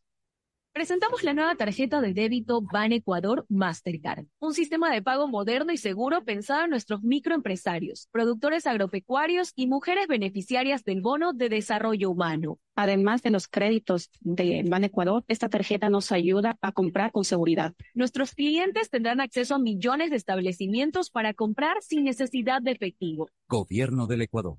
Guillermo Lazo, presidente. Autorización número 0577. Elecciones anticipadas 2023 y consultas populares Yasuní y Chocó Andino. Señoras y señores, arrancamos con el viaje por todo el país. Empezamos con Juan que le envía una selfie de sus vacaciones en la Amazonía a su novia en Puerto El Morro. Pero ¿lo logrará? Ahí es donde entra la jugada Diego, el técnico declaró que el mantenimiento de las antenas por todo el país que forma parte de una gran red que Pedro controla desde el centro de operaciones donde millones de ecuatorianos se conectan al mismo tiempo como Carla, la novia de Juan que recibe su celular la foto que le envió de sus vacaciones. El trabajo de miles de personas alrededor de todo el país hace posible conectarte en cualquier rincón del Ecuador. Más información en claro.com.es. Pégala tu suerte con Pega 3. Con Pega 3 ganas hasta 500 veces lo jugado. Tienes 6 días de la semana para pegarle la suerte. Juégalo de lunes a sábado y no te pierdas el sorteo en vivo cada noche a las 8. Empieza a jugar desde 50 centavos con tus tres números favoritos y atrévete a multiplicar tu dinero. Consíguelo en tiendas cerca de tu casa y puntos de la suerte. No te pierdas la oportunidad de multiplicar hasta 500 veces tu dinero. Pégale a tu suerte con Pega 3. Pégale a tu suerte con Pega 3. Estamos en la hora del pocho. En la hora del pocho presentamos Deportes, Deportes. Muy bien, ya estamos en el segmento deportivo de la hora del pocho. La presencia de Agustín Filomentor Guevara Porillo. Gracias, Pochito, muy bien. Gracias al alfajor, el alfajor también que ha venido de Argentina, extraordinario, buen sabor. Y para pensar en lo que puede suceder en esta fecha, la segunda de eliminatorias, en donde Ecuador está menos tres. Pero tenemos la firme esperanza de que la tricolor va a salir adelante, tendremos la posibilidad. Y al final de cuentas se han vendido las entradas, ¿eh? se vendieron casi todas las entradas, así que muy bien. Así muy bien, ahora nos vamos con el cabezón de la sabiduría directamente desde la capital de la República, Allá. Martín de la Torre, el cabezón de la sabiduría. Listo con la información. Adelante, Martín. ¿Cómo estás, Pocho? Bienvenidos. ¿Cómo están a todos los oyentes de Atalaya, una potencia en radio? ¿Cómo me estás copiando, Pocho? Quisiera Extraordinario saber. cabezón. Extraordinario Sí, sí. cabezón de la Tengo sabiduría. que, tengo que hacerlo caer un poco Fredo porque está que grita demasiado Fredo esa acá. pepa, esa pepa. Vea, si pudiera darle un pasaje de regreso antes del partido sería bueno. Donde pisa Ufredo, marchamos. Donde pisa, vea, mejor no le saco la, la lista de los últimos días y de los últimos meses, pero la verdad es que la presencia de Ufredo me tiene preocupado allá en Quito, cabezón. Sí, sí, sí. Yo también estoy preocupado porque yo también tengo esas estadísticas, mi querido Pocho. Pero tú Bueno, lo que estás es muy elegante, oye, Martín. Ah, no, eh, siempre vengo acá elegante a este estadio porque es la casa, es la Casa Blanca y uno tiene que entrar a la Casa Blanca elegante. Claro. Oiga, déjeme decirle que el sol es tremendo acá en la capital de la República. En este momento hay un incendio en Pomasqui, en las laderas de Pomasqui. Es que, no, Sí, pues, pues. la vez pasada No, fue en, en Tababela. Hubo en Tababela, hubo en el sur de Quito, en el Trébol y ahora hay en Pero. Pomasqui, Pomasqui está en la zona de la, a ver, Pomasqui está en la zona, si no me equivoco, de la vía a, a la mitad del mundo, Pomasqui, donde está justamente el complejo deportivo de Liga de Quito. Sí, señor. Por allá dice, eh, eh, hablaba con los taxistas, mi querido Pocho. No llueve desde hace rato acá en la capital de la República. Mejor. Fuerte, fuerte sol, fuerte sol. Déjame decirte que se han vendido las entradas. Eh, por cierto, la gente de Palco y Swig está retirando en el hotel Darren Carton y también aquí en Pro Estadio. Es la novedad que se tiene. Eh, la selección uruguaya eh, está a punto de salir de Guayaquil directamente al estadio, mi querido Pocho. No sé, siempre ha llegado al Hotel Sheraton. ¿Qué te parece esa medida de Loco Bielsa? De, venir directamente, lo expliqué esta mañana, Cabezón, es una medida propia de uruguayos, de argentinos, de llegar sobre la hora para eh, de alguna manera contrarrestar los efectos nocivos que puede generar la altura en personas que ya tienen algunas horas o algunos días en, en un ambiente no característico o no habitable para ellos, no habitualmente habitable para ellos, ahí se produce siempre efectos fisiológicos contrarios. Es decir, eh, comienza a haber eliminación de glóbulos rojos. En el momento que hay eliminación de glóbulos rojos, este, esa, eh, eh, o sea, si que de repente estás al segundo o tercer día, comienzas a perder glóbulos rojos, la, la, la carencia de oxígeno se hace mucho más grande, la necesidad de oxígeno es mucho mayor y obviamente la agitación, el cansancio también eh, es mucho más breve o aparece en un tiempo mucho más rápido que una persona que ya está adaptada. Entonces lo ideal es llegar prácticamente en el momento en que vas a jugar por dos razones. Primero porque vas con tus glóbulos rojos intactos y además en el momento en que eh, el cuerpo toma contacto con, con un ambiente de, de, baja, de bajo volumen de oxígeno, inmediatamente el propio cuerpo genera a través de una hormona llamada eritropoyetina, que es estimulada por el riñón, que es, eh, eh, es echada al cuerpo esta, esta hormona por una glándula que está en el riñón, aumenta de manera aguda, es decir, en el momento en que detecta la falta de oxígeno, en ese momento aumenta la producción eh, de glóbulos rojos y por ende el cuerpo tiene una mayor capacidad de captación del poco oxígeno que encuentra en el ambiente. Por eso es que esa es la razón fisiológica por la cual los preparadores físicos, los entrenadores de equipos que no están, que no viven en altura, de jugadores que no viven en altura, que conforman equipos que no son de altura, eh, es la razón por la cual los llevan prácticamente a un par de horas antes del partido. Así hacían antes los equipos guayaquileños. Cuando la jornada era a las 12 del día, cuando Barcelona y Melé jugaban once y media, 12 del día, salían en el vuelo a las 8 de la mañana, o 8, 8 y media, ya estaban en Quito a las 9. Claro que del viejo Mariscal Sucre al Estadio Olímpico Atahualpa se demoraban 5 minutos. Ahora igual es un viaje de 40, 45 minutos de Tababela al estadio de Rodrigo Paz. Pero, en todo caso, ellos consideran que es una manera de, de, de bloquear los efectos nocivos, así que es justificable. Bielsa, eh, los antecedentes de Bielsa, Bielsa tiene dos antecedentes en eliminatorias frente a Ecuador. Uno victorioso y un antecedente perdedor. ¿Cuándo ganó Bielsa? Bielsa ganó el partido contra, contra Ecuador eh, dirigiendo a Argentina en la eliminatoria del 2001 le ganó 1 a 0, 2 a 1, perdón, 2 a 0 con goles de Verón y de Gabriel Omar Batistuta, si no me equivoco, de Hernán Crespo, tendría que revisar. Dirigiendo a la Argentina. Dirigiendo a Argentina, ganó 2 a 0, creo que fue Hernán Crespo y, y Verón, eh, uno de ellos, un gol de Verón y un gol de penalti, me parece que de Crespo. El día en que Clever Chalá sacó una pelota con la mano y lo tuvieron que expulsar, la sacó como arquero. Ese partido lo tapó Giovanni Barra. Eso fue el 2001. Y el partido en que perdió Bielsa fue dirigiendo a la selección de Chile en las eliminatorias a Sudáfrica 2010, que perdió 1 a 0 con gol de Chucho Benítez, con gol de Cristian Chucho Benítez, que en paz descanse, hizo el gol de la victoria, un gol de cabeza, el gol de la victoria de Ecuador sobre Chile 1 por 0. Eh, ese equipo también fue dirigido por Bielsa. Marcelo Bielsa enfrentó seis veces, siete veces a Ecuador. En eliminatorias. En eliminatorias. Pero en Quito no, pues Quito dos. Y ganó seis oportunidades. O sea, no en, no en Quito. Y, y con otros no equipos Quito. también. O sea, no en totalidad frente a la Pero a ver, seis, seis y cuándo? Seis, ganó seis oportunidades. El único En, director en, técnico en eliminatoria. en eliminatorias. No puede ser seis. Dirigió a Chile y dirigió a Argentina. A Chile una vez y a Argentina una vez. Y, Son- y- y como seis partidos. Siete partidos acá tengo yo registrado. Está mal registrado. Y el único Ganó de- seis. que consiguió doblegar a Loco Bielsa fue Sixto Bisuete en el 2008. Te estoy diciendo. El- 2009. el- ya, pero es que el- Bielsa ha dirigido dos veces en Ecuador a selecciones enfrentándolo al equipo tricolor en eliminatorias. Acá sí. Contra Chile, eh, perdón, con Chile, esa que ya recordé que usted lo reitera. Y la primera vez que vino fue con Argentina. Bielsa no ha dirigido más selecciones sudamericanas, es la tercera selección sudamericana. No, Y- claro, dirigió Chile y Argentina. Ya. Pero seis por partidos con Ecuador pero- no puede ¿cómo ser. que seis? Pues cuatro.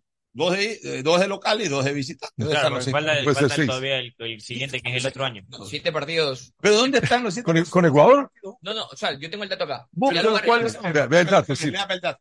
Sí, porque siete Marcelo Bielsa enfrentó siete veces a Ecuador En en eliminatoria. eliminatoria. A ver, Y ¿cuál- ganó seis oportunidades. Ya, el ¿cuál? único DT que lo, logró doblegar a Loco Bielsa fue ya, Sixto ¿cuáles son los partidos? en el 2008. ¿Cuáles son ¿Cuáles los partidos? los partidos? Pero- Ya, sí, pero de- El 1 por 0 que justamente lo hizo Jefferson Montero todavía vía que- claro que siete. 2010. Vía No, no vía fue Jefferson Montero, fue Chucho Benítez. Chucho Benítez. Estoy equivocado entonces. Se está equivocando. Esos datos. este, Ya, ya, lo, ya lo paso, ya le paso. No, no, no, no, lo pase. ¿Quién le está dando esos datos? No me pase de datos. Verifique, verifique, verifique. ¿Quién le está dando esos datos? Sí, pues a veces puede equivocarse. Hay que, eh, depende. Si es un dato formal, es un dato, eh, eh, pero no histórico. cualquiera que escribe sabe de esto. Marcelo Bielsa ha dirigido dos veces eh, Sí, en sí, eliminatorias. ¿cuántos partidos? ¿Cuántos partidos? Claro, ha dirigido a Argentina y a Chile. Ha jugado dos partidos en Quito y dos partidos, uno en Buenos Aires y el otro en Santiago. Ha ganado tres de los cuatro. A ver, sí, ha ganado tres de los. ¿Cuánto, cuánto quedó Chile con Ecuador en la eliminatoria del 2010? Creo que ganó Chile. Chile 2-1. No, no, me parece que ganó Chile. Fue el último partido de eliminatoria. Ya habíamos quedado nosotros eliminados después de la derrota ante Uruguay. Los chilenos habían clasificado. Chile ganó. O sea, Bielsa nos ha ganado tres de los cuatro partidos. Tres de los cuatro partidos. Pero de, de- de visitante ha dirigido dos veces. Una le ganamos el año 2000, para ser exacto, el año 2008. Fue el año, el, el año en que se le Usted ganó. dice que fue con gol de Chucho Benítez. Con gol de Chucho Benítez y de cabeza. Ya. Ya, bueno. Ahora, eh, lógicamente que el tiempo no pasa en vano, pues no, y entonces no sé si el señor Bielsa está en mejores condiciones, pero será un hombre de cerca de Y es 70. más, ese partido se jugó en octubre del 2008. Mire que me acuerdo. Bueno, ese Ya, aquí partido. está. Después aquí está porque que vino fue para la eliminatoria Sería después de Barranquilla, porque me. Que nos ganó, que nos ganó, nos ganó 2 a 0. 2-0, sí. Ya. Y ahí está, obviamente, la Copa América 1993, la 2004. No estoy hablando de eliminatoria. No, no, un poco lo que dice Ricardo, los siete partidos, ¿a qué se data? Estoy hablando de eliminatoria. No, no, no, no. Yo le he preguntado a usted en eliminatoria y me dice sí. No, yo dije el versus. Usted dijo No, no, no, no, no, no. Yo le, le pregunté tres veces. En eliminatoria sí me dije en la de juego. 2002. No, no, no. Y Serienco por Copa América. Le Claro, pregunté. Copa 2002. Ahí, se va a hacer siete. Eliminatorias. Son Cuatro eliminatorios. por eliminatorias y el Eliminatorias. Yo estoy hablando de eliminatorias. Yo no tengo que hablar aquí ni de amistosos ni de Copa ¿Y América. Estoy hablando de eliminatorias. Claro, eso es porque eso se datan los siete partidos, Ya. porque se incluye, se está incluyendo Copa América, Por pero eso estoy preguntando en eliminatorias. Me dicen sí. Entonces yo les digo que no. está Una vez 2002, con Argentina y una vez con Chile en eliminatoria. correcto, Eso es 2002 y 2006. para- Sigue el cabezón. Porque ver, Sí, señor. Eh, so- solo, solo para corroborar, Verón y Crespo lo hicieron los goles. Ocho. A ver, pónganse los fonos, Agustín, porque estamos con exteriores. Sí, sí, Martín, sí. Sí, sí, no, no, solo para, para este, decirle que fue Verón y Crespo que marcaron los goles. Me acordé de memoria, sin revisar. Yo tengo buena memoria, pues es bien difícil que a mí me agarren. 15, 15 de agosto del 2001, mi querido, Ya. en el Estadio Atahualpa. el partido que Ecuador le gana en el 2008 a Chile, dirigido por Bielsa, con gol de Cristian Benítez, revisen. Gol de Cristian Benítez, sí. Oye, Martín, ¿y cómo está el ambiente en Quito? ¿Hay optimismo? ¿Cómo sientes a la gente? ¿Qué, qué dicen? Bu- Bueno, la gente está llegando, mi querido Fernando, está llegando y creo que va a venir buen público, buen marco de público acá. Yo no sé si esta alineación que me pasan es la que va, yo estoy, yo estoy perdido. Me, me pasan esta, Domínguez, Preciado, Arboleda, Torres, Pacho, Estupiñán, Grueso, Caicedo, Ortiz, Johan Julio y Ener Valencia. ¿Qué le parece, Pocho? A ver, repítame. A ver, te, te Yo- yo repito. había visto la misma alineación, pero eh, eh, con Mena. Bueno, Mena y y acá- Julio. A ver, y estaba, bueno. y no jugaba grueso, sino que jugaba Ortiz con, con Caicedo. Bueno, yo te la repito. Domínguez, Preciado, Arboleda, Torres, Pacho. Ya, Estupiñán. a ver, a ver, despacio, despacio. Domínguez. Domínguez, Preciado. No, olvídese Arbol- Preciado un ratito. Olvídese, Ya. olvídese Los tres de fondo. Es línea de A ver. cuatro, Pocho, que va a poner. No, Sí. No, no, no, no. Pacho va a marcar izquierda, un eso. Y, y, y Estupiñán carrilero. Eso es lo que entiendo, no Tres sé. en el fondo, No. lo mismo. Que- No. Como volante. no, va con Pacho, Entonces, Arboleda Torres. y Torres. Exacto, que es lo que Torres, perfecto. Adelante va a jugar con Preciado, Estupiñán por derecha y por izquierda. Va Sí, señor. Moisés y va Joao Ortiz. A variar de Independiente. Y grueso. Ya, y, Pero- y de enganche van, diga- digamos, de enganche de medio campo hacia adelante van Joao, eh, ¿cómo es? Angulo, Johan no, An- Julio. perdón, Johan Julio y Ener. E- Y Ese sería el equipo. Falta uno, Falta uno. que es Ortiz. Ya dije Ortiz, pues Ortiz, Grueso, Eh, Moisés, Ah, grueso sí está. Ay, no, No no, dijiste no, grueso. dijiste Ortiz. no. Ortiz, Grueso, No digo Moisés, no digo grueso. los laterales que son preciados con, con Pervis, más adelante Johan Julio y, y Ener Valencia pivoteando. Así sería el equipo, cabezón. ¿Tienes cabezón? Sí, señor. Así como lo está diciendo Pocho. Esa es. Bueno, a ver, Ah, Ya, ya, voy a hablar de- ya voy a dar mi punto de vista sobre esta estructura de la oncena que abre frente al equipo de, Uruguay. Pero vamos primero a la pausa. Si analizamos detenidamente el desarrollo urbanístico de Guayaquil, la conclusión técnica es que la vía a la costa es el único sector de crecimiento válido, el único punto con expansión factible y segura. Todos los estudios señalan que la vía Guayaquil-Salinas es el futuro, por razones de espacio, vías de acceso, provisión de servicios básicos y hasta por transporte, que cubre prácticamente la extensa área. Los demás caminos no son posibles. En el sur nos cierra el Golfo, en el este el río Guayas y los manglares, y en el norte los cerros y los grandes cultivos que alimentan al país. Por esto, todos los indicadores, todos, apuntan a que esta zona de la vía a la costa será la que mayor plusvalía tendrá a corto plazo y la más conveniente para todo proyecto inmobiliario, sea de vivienda o comercial. Es el futuro de Guayaquil, es el futuro de Ambienza. El siguiente es un espacio publicitario apto para todo público. Una buena ola depende del viento, del tiempo y de la luna. Pero ir tras ella en el momento exacto solo depende de ti. El mar, como los negocios, es para valientes. Si te vas a lanzar, lánzate. El crecimiento de tu empresa es hoy. Por eso tenemos para ti el crédito PYME Pacífico. Tasa desde el 10% hasta 6 años plazo y sin garantía. Conoce más en www.bancodelpacifico.com. Banco del Pacífico. Pégale tu suerte con Pega 3. Con Pega 3 ganas hasta 500 veces lo jugado. Tienes 6 días de la semana para pegarle a la suerte. Juégalo de lunes a sábado y no te pierdas el sorteo en vivo cada noche a las 8. Empieza a jugar desde 50 centavos con tus tres números favoritos y atrévete a multiplicar tu dinero. Consíguelo en tiendas cerca de tu casa y puntos de la suerte. No te pierdas la oportunidad de multiplicar hasta 500 veces tu dinero. Pégale a tu suerte con Pega 3. Pégale a tu suerte con Pega 3. Pensando en el bienestar y comodidad de los clientes, Ban Ecuador amplía su cobertura y calidad de atención con aquí cerquita, a través de una red de pagos que estará disponible en más de 60 puntos a nivel nacional para su primera fase. Estoy muy contento de traer la banca pública a este sector. Sí, de esa manera poder ayudar a mis vecinos. Podrán realizar transacciones como retiro, depósitos, pagos y consulta de saldos sin tener que ir a la agencia. Gobierno del Ecuador. Guillermo Lazo, presidente. Autorización número 0576. Elecciones anticipadas 2023 y consultas populares. Papi, papi, ¿me cuentas una historia para dormir, por favor? Claro, mi amor. Te cuento sobre unos nobles guerreros que desde hace muchos años usan el fuego y el hierro para construir unas antenas más grandes que las montañas y que su magia sirve para conectar a todos los ecuatorianos. Ellos luchan con todas sus fuerzas para llevar señal a muchos rincones del país, para que los niños como tú también tengan internet para estudiar, jugar y llegar más lejos que su imaginación. Claro, por ti y para ti. Más información en Viaja claro.com.es. conectado con Internet a más de 150 países al mejor precio con el chip internacional Smart SIM de Smartphone Soluciones. Estamos 24 horas en los aeropuertos de Guayaquil y Quito, pasando migración junto al Duty Free. También en Plaza Quil, local 55, en San Borondón, en la avenida principal de Entre Ríos. Lo importante es que cuando viajes estés conectado, sin esperar conectarte un Wi-Fi. Conéctate directamente con tu chip al teléfono celular que quieras llamar a través del WhatsApp o de manera directa. No lo olvides, Smart SIM de Smartphone Soluciones te espera en el aeropuerto con atención 24 horas. Después de un accidente de tránsito, cada minuto es crucial para las víctimas. Por eso, usa tu celular para solicitar ayuda. Siempre cede el paso a los bomberos. Si existe una herida externa, ejerce presión para evitar la hemorragia.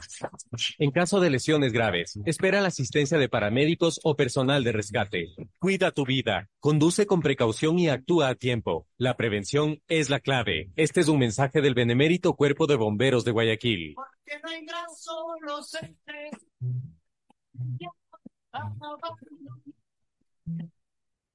Porque no La Bohemia presenta sábado 30. Los ejes de mi carreta nunca los voy a engrasar.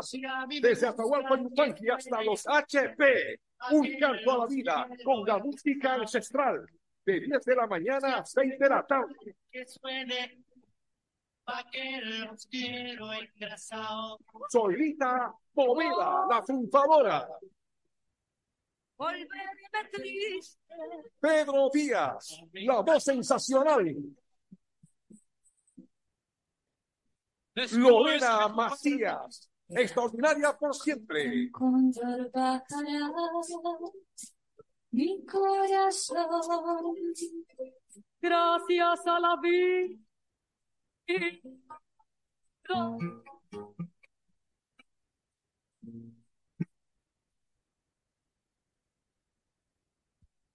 Estás al aire en la llamada ganadora. ¿Cuál sería el premio perfecto para una promo de ahorro? Eh, un crucero o una maestría. No, no, 15 mil dólares. ¡Correcto! Todas las anteriores. Con la promo del año de Banco del Pacífico ganas todo el año. Por cada 25 dólares en tu ahorro programado, tus ahorros de septiembre participan por la remodelación de tu casa o 5 mil dólares. Crea tu ahorro programado y participa. Banco del Pacífico. Presentamos la nueva tarjeta de débito Ban Ecuador Mastercard, un sistema de pago moderno y seguro pensado en nuestros microempresarios, productores agropecuarios y mujeres beneficiarias del bono de desarrollo humano. Además de los créditos de Ban Ecuador, esta tarjeta nos ayuda a comprar con seguridad. Nuestros clientes tendrán acceso a millones de establecimientos para comprar sin necesidad de efectivo. Gobierno del Ecuador. Guillermo Lazo, presidente. Autorización número 0577. Elecciones anticipadas 2023 y consultas populares ya son 593 te regalan 10 dólares para que los multipliques pronosticando y jugando en la casa de pronósticos más pro del país. Recíbelos registrándote en www.bet593.es utilizando el código GOL. Regístrate ahora y empieza a convertir tu pasión por los deportes en dinero. Recuerda código GOL, GOL, GOL. Bet593.es. Patrocinador oficial de la Liga Pro Bet 593. Somos Lotería Nacional. Si necesitas vitamina C, no te preocupes. Pide las tabletas masticables y tabletas efervescentes de genéricos Equagen, 100% de calidad y al alcance de tu bolsillo.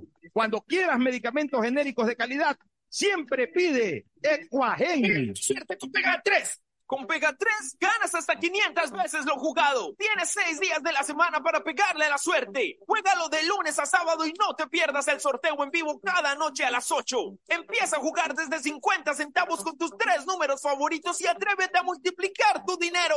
Consíguelo en tiendas cerca de tu casa y puntos de la suerte. No te pierdas la oportunidad de multiplicar hasta 500 veces tu dinero. Pégale a tu suerte con Pega 3. Pégale a tu suerte con Pega 3. Pedagogía, diseño, medicina, arquitectura, comercio, turismo, nutrición, literatura, computación, psicología, trabajo social, electricidad, agronomía, animación digital. La verdad es que tenemos tantas carreras que ofrecerte que no nos alcanzan en esta cuna. Ven a la Feria de Estudios de la UCSG y descúbrelas todas. Te esperamos este 5 de agosto, de 8 a 17 horas, en la avenida Carlos Julio Rosemena, kilómetro uno y medio. Tenemos muchas sorpresas y beneficios para ti.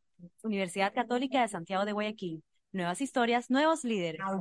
Hey, tú, siempre quisiste ser influencer, o más bien, poder generar el mejor contenido para tus redes. Mole el Fortín lo hace posible, porque tu momento de brillar ha llegado. Vuélvete un pro con Mole el Fortín, sí. Por cada 15 dólares de compras participas por un espectacular combo profesional que incluye un iPhone Pro Max, un estabilizador, un dron y una laptop para que puedas generar el mejor contenido posible y tener los seguidores que siempre soñaste. Recuerda que Mole el Fortín en promociones siempre, siempre te conviene. Nadie habla de lo incómodo que es cobrar. Imagina que estás con tu círculo de peloteo y tienes que reservar la cancha. Si te pasas pidiendo que lleven suelto para pagarla, pero no completas y terminas en contra, usa círculos, lo nuevo en tu app Banco Guayaquil. Crea un círculo en tu app. Cobra solo con el número de tus contactos. Confirma en tiempo real las personas que han pagado y las que no. Ahora cobrar y pagar ya no es incómodo. Usa círculos desde tu app Banco Guayaquil. Y si no eres cliente, abre una cuenta online en minutos. Hay sonidos que es mejor nunca tener que escuchar. Porque cada motor es diferente. Desde hace 104 años, Lubricantes Full mantiene la más alta tecnología y calidad en línea de aceites para motores a diésel y gasolina. Está hecho con una fórmula especial para dar excelente protección a todo tipo de motores. Evitando el desgaste prematuro de pistones, anillos y árbol de levas, ayudando a mantener limpio el motor y libre de depósitos que se forman por las altas o bajas temperaturas. Dele a su motor lo que se merece. Lubricantes Gulf, la más alta tecnología en lubricación. 104 años preservando la vida de su motor. Lubricantes Gulf. Gulf es más lubricante.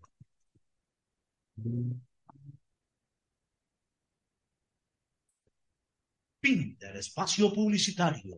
Usted está escuchando un programa de opinión, categoría O, apto para todo público. Bueno, muy bien. Regresamos con el panel y con el cabezón de la sabiduría, Martín de la Torre. A ver, está claro, Ecuador va a rati- a ratificar su triángulo defensivo, que tuvo un excelente trabajo en Buenos Aires. Yo en ese sentido estoy muy, muy contento eh, y estoy muy seguro, me siento muy seguro con, con la defensa ecuatoriana, sobre todo en la parte central. Nosotros tenemos cinco defensas que no los tuvimos nunca así en esa cantidad y calidad. Estos tres más hincapié que podría ser hasta el central uno por su trayectoria y déjalo al que viene un poquito más abajo, pero que igual es internacional, que es Jackson Poroso, que juega en, en Europa. Estamos hablando de cinco centrales que antes no los teníamos. Claro, no. Y más aún uno. la cantidad, Ya. o sea, era variedad. Tenemos un marcador dos. de punta que en corto tiempo ya va a pelear eh, realmente el liderazgo en esa posición a nivel histórico con Capurro. Después de, de, de Capurro y Estupiñán, vienen los demás realmente, incluso ya más que el Pollo Macías y todo por la trayectoria, porque juega en Europa, eh, destaca buen en nivel. Europa y a buen nivel. O sea, Mundial y todo. Ah, Ahí muy bien. Yo, yo sigo pensando que Ecuador tiene falencias en la derecha. No termina de tener ni un gran marcador de punta para marcar, ni tampoco un gran marcador de punta para atacar. Nosotros los hemos tenido. O sea, Seis la jugado. Ulises de la Cruz era excepcional. Ulises de la Cruz es lo más grande que se ha podido ver en esa posición. En ambos, en ambas funciones. Ulises de la Cruz era un huracán cuando atacaba y era un gran defensor cuando tenía que defender. O sea, no tenemos ni lejanamente un Ulises de la Cruz. Ya, en, eh, hoy día van a jugar en una posición más, más, más avanzada y eso es bueno porque son jugadores punzantes. Eh, de todas maneras, Preciado es un jugador hábil, es un Por jugador eso que, yo creo que por eso que a Hurtado. Hurtado es más marca, no pasa tanto el ataque. Preciado le va a dar mucha más Y salida. Pervis, Pervis, pues, si Pervis se anima y comienza a ir y ir y ir y ir, va a ser un Llega dardo, va a ser un dardo constante, una daga más que dardo, ahí que va a estar dando y dando y molestando y molestando. Y son dos jugadores que, que, que van y vienen en Quito, Ya. o sea, no son tácticos. En el medio campo, yo estoy de acuerdo con la presencia de, de Grueso, por supuesto, y de Moisés Caicedo. Yo creo que arman una gran dupla. Vamos a ver a Joao Ortiz, ¿no? Una cosa es Liga Pro, torneos internacionales con camiseta de club, otra cosa es selección. Con- Vamos a ver cuál es el aporte de Joao Ortiz, vamos a ver si es que verdaderamente la dinámica de este jugador en el partido dice hace sentir. Ojalá Dios quiera que sí ocurra. Yo hubiese preferido un jugador de mayor, eh, de mayor eh, peso ofensivo para el partido de hoy. Porque siento también que ese peso ofensivo radica solo en dos jugadores, en Johan Ujú. y en Ener Valencia. No veo mucha fabricación de juego de medio campo para arriba y eso me preocupa. Fue igualito además- con Argentina, no había además Uruguay es un equipo, Uruguay es un equipo enredador, sobre Sí. todo cuando viene a jugar a Quito esa trinchera. No se abre, sino que esa trinchera. Y los uruguayos son difíciles porque cierran bien, van bien al mano a mano, van bien al, Y al- van bien al- a al contragolpe. juego de fuerza, de choque, de, de- de empuje, de ñeque.